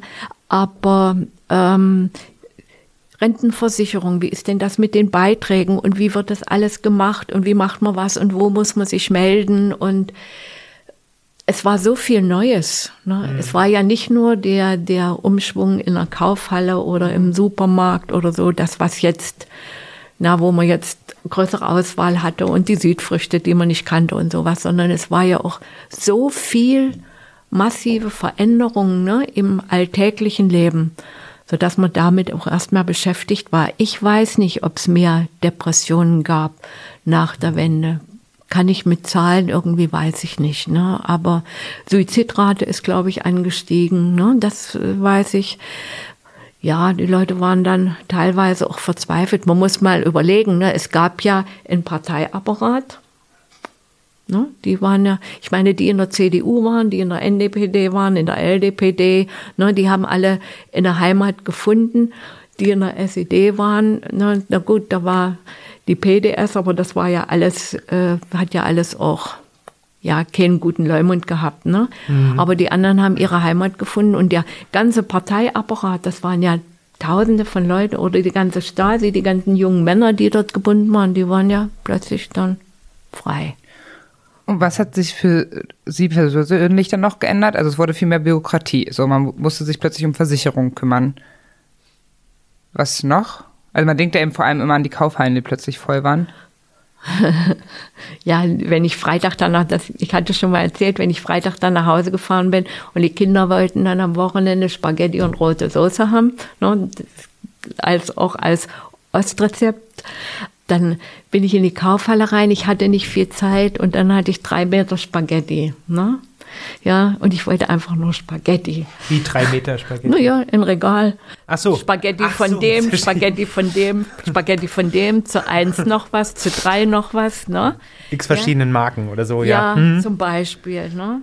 Ich dachte, so lange Spaghettis meinen Sie, die wirklich Nee. Meter sind. Okay. Ja. Die Marken, ja. Gut. Aber, Ja. ja. aber ich stelle mir das mit den Versicherungen halt wirklich krass vor, weil mich das ja heute auch überfordert. So, man kann ja so viele Zusatzversicherungen abschließen, ne? ähm, die man irgendwie, sie verdrehen schon wieder die Augen, ja, ja. Ähm, und das überfordert mich ja schon. Und wenn ich mir überlege, das muss ja auch relativ schnell gegangen sein. Ja. Dann, ne? Ja. Nach der Wiedervereinigung müssen, die Leute müssen ja krankenversichert sein. Und dann äh, müssen die ja auch theoretisch, weiß ich nicht, vielleicht noch eine Altersvorsorge treffen. Und so gab es da Beratung, eine institutionalisierte? Nee, oder? Nee, da gab's Versicherungsvertreter, die Ja, dann ja, die geklingelt besagten- haben, ne? Ja, ja. ja, die einem erzählt haben, was alles wichtig und notwendig ist und was man jetzt unbedingt braucht, ne? Ja, also da sind viele Leute auch über den Tisch gezogen Ja, worden. das ne? hört man ja ja. Hm, ja. Aber war es denn für Sie eine euphorische Zeit oder eine, also mit welchem oder mit welchem Gefühl schauen Sie auf diese Wendezeit zurück? Es war eine Zeit mit sehr viel guten Erfahrungen. Ich hatte ja gesagt, dass ich dort, wo ich dann äh, gearbeitet habe, viele nette Leute kennengelernt habe, mit denen man auch diskutieren konnte, ne, die einen auch wahrgenommen haben, so als Mensch und nicht als Ossi oder sonst was. Ne. Und das war eine sehr, sehr gute Erfahrung. Ja.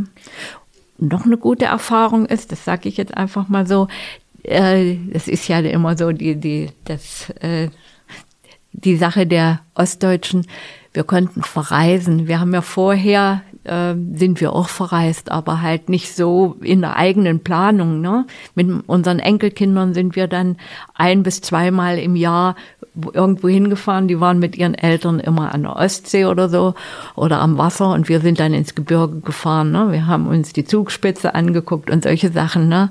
Oder da waren wir auch hier bei Herrn Marx. Also da waren wir in, in der Vulkaneifel und dann in Trier, ne, wo dieses Bild mit Marx, ne, tut mir leid, Jungs, das war nur so eine Idee von mir, äh, mitgebracht haben. Also das war so was, was Schönes, dieses selber organisieren. Ich hatte mir früher immer gewünscht, mal nach Kuba reisen zu können wäre in der DDR insofern möglich gewesen, dass ich es fünf oder sechs Jahre vorher hätte anmelden müssen, hätte es aber nicht bezahlen können. Na, aber dann nach der Wende waren wir in Kuba. Ich mochte Fidel, weil der war in Sachsen und da hat er in so einem Gasthof äh, übernachtet und da haben sie immer alles großen Brimborium drum gemacht, aber Fidel ist aus dem Klofenster ausgestiegen und ist mit dem Fahrrad durch die Gegend gefahren und hat mal geguckt, wie es dort wirklich ist und die ganzen Sicherheitskräfte, die hatten Großalarm. das fände ich klasse. Ähm, vielleicht ist das jetzt auch schon so ein bisschen die Antwort auf die letzte Frage gewesen, aber ich stelle sie nochmal, falls Sie noch was anderes sagen wollen. Und unsere erste Frage war ja, was vermissen Sie an der DDR? Und unsere letzte Frage soll sein, was ist das Beste an der Wiedervereinigung?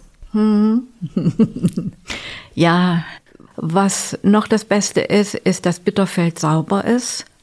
Ja, dass die Mulde wieder in normaler Wasserfarbe fließt. Na, dass die Neustadt ganz viele schöne äh, restaurierte Gebäude hat und auch Dresden, na, dass die Frauenkirche wieder steht. Ja, das sind alles so Dinge, die sind einfach schön. Schön. Ne? Ja, dann herzlichen Dank für das sehr interessante Gespräch. Ja, vielen Dank. Es war sehr spannend. Ähm, äh, Nochmal danke an Ihren Enkel, äh, Ja. der uns geschrieben hat und uns sie empfohlen hat. Ähm, wer das auch noch tun möchte, unsere E-Mail-Adresse ist wie war das zeit.de. Wir werden irgendwann antworten. Nur, aber wir freuen uns sehr. Also alle, die noch keine Antwort bekommen haben und das hören, wir freuen uns. Müssen wir machen, ja, Ja. auf jeden Fall. Ein paar haben wir Danke. auch schon beantwortet, Ja, genau. aber genau. Also vielen Dank, liebe Frau Aust. Danke, gerne.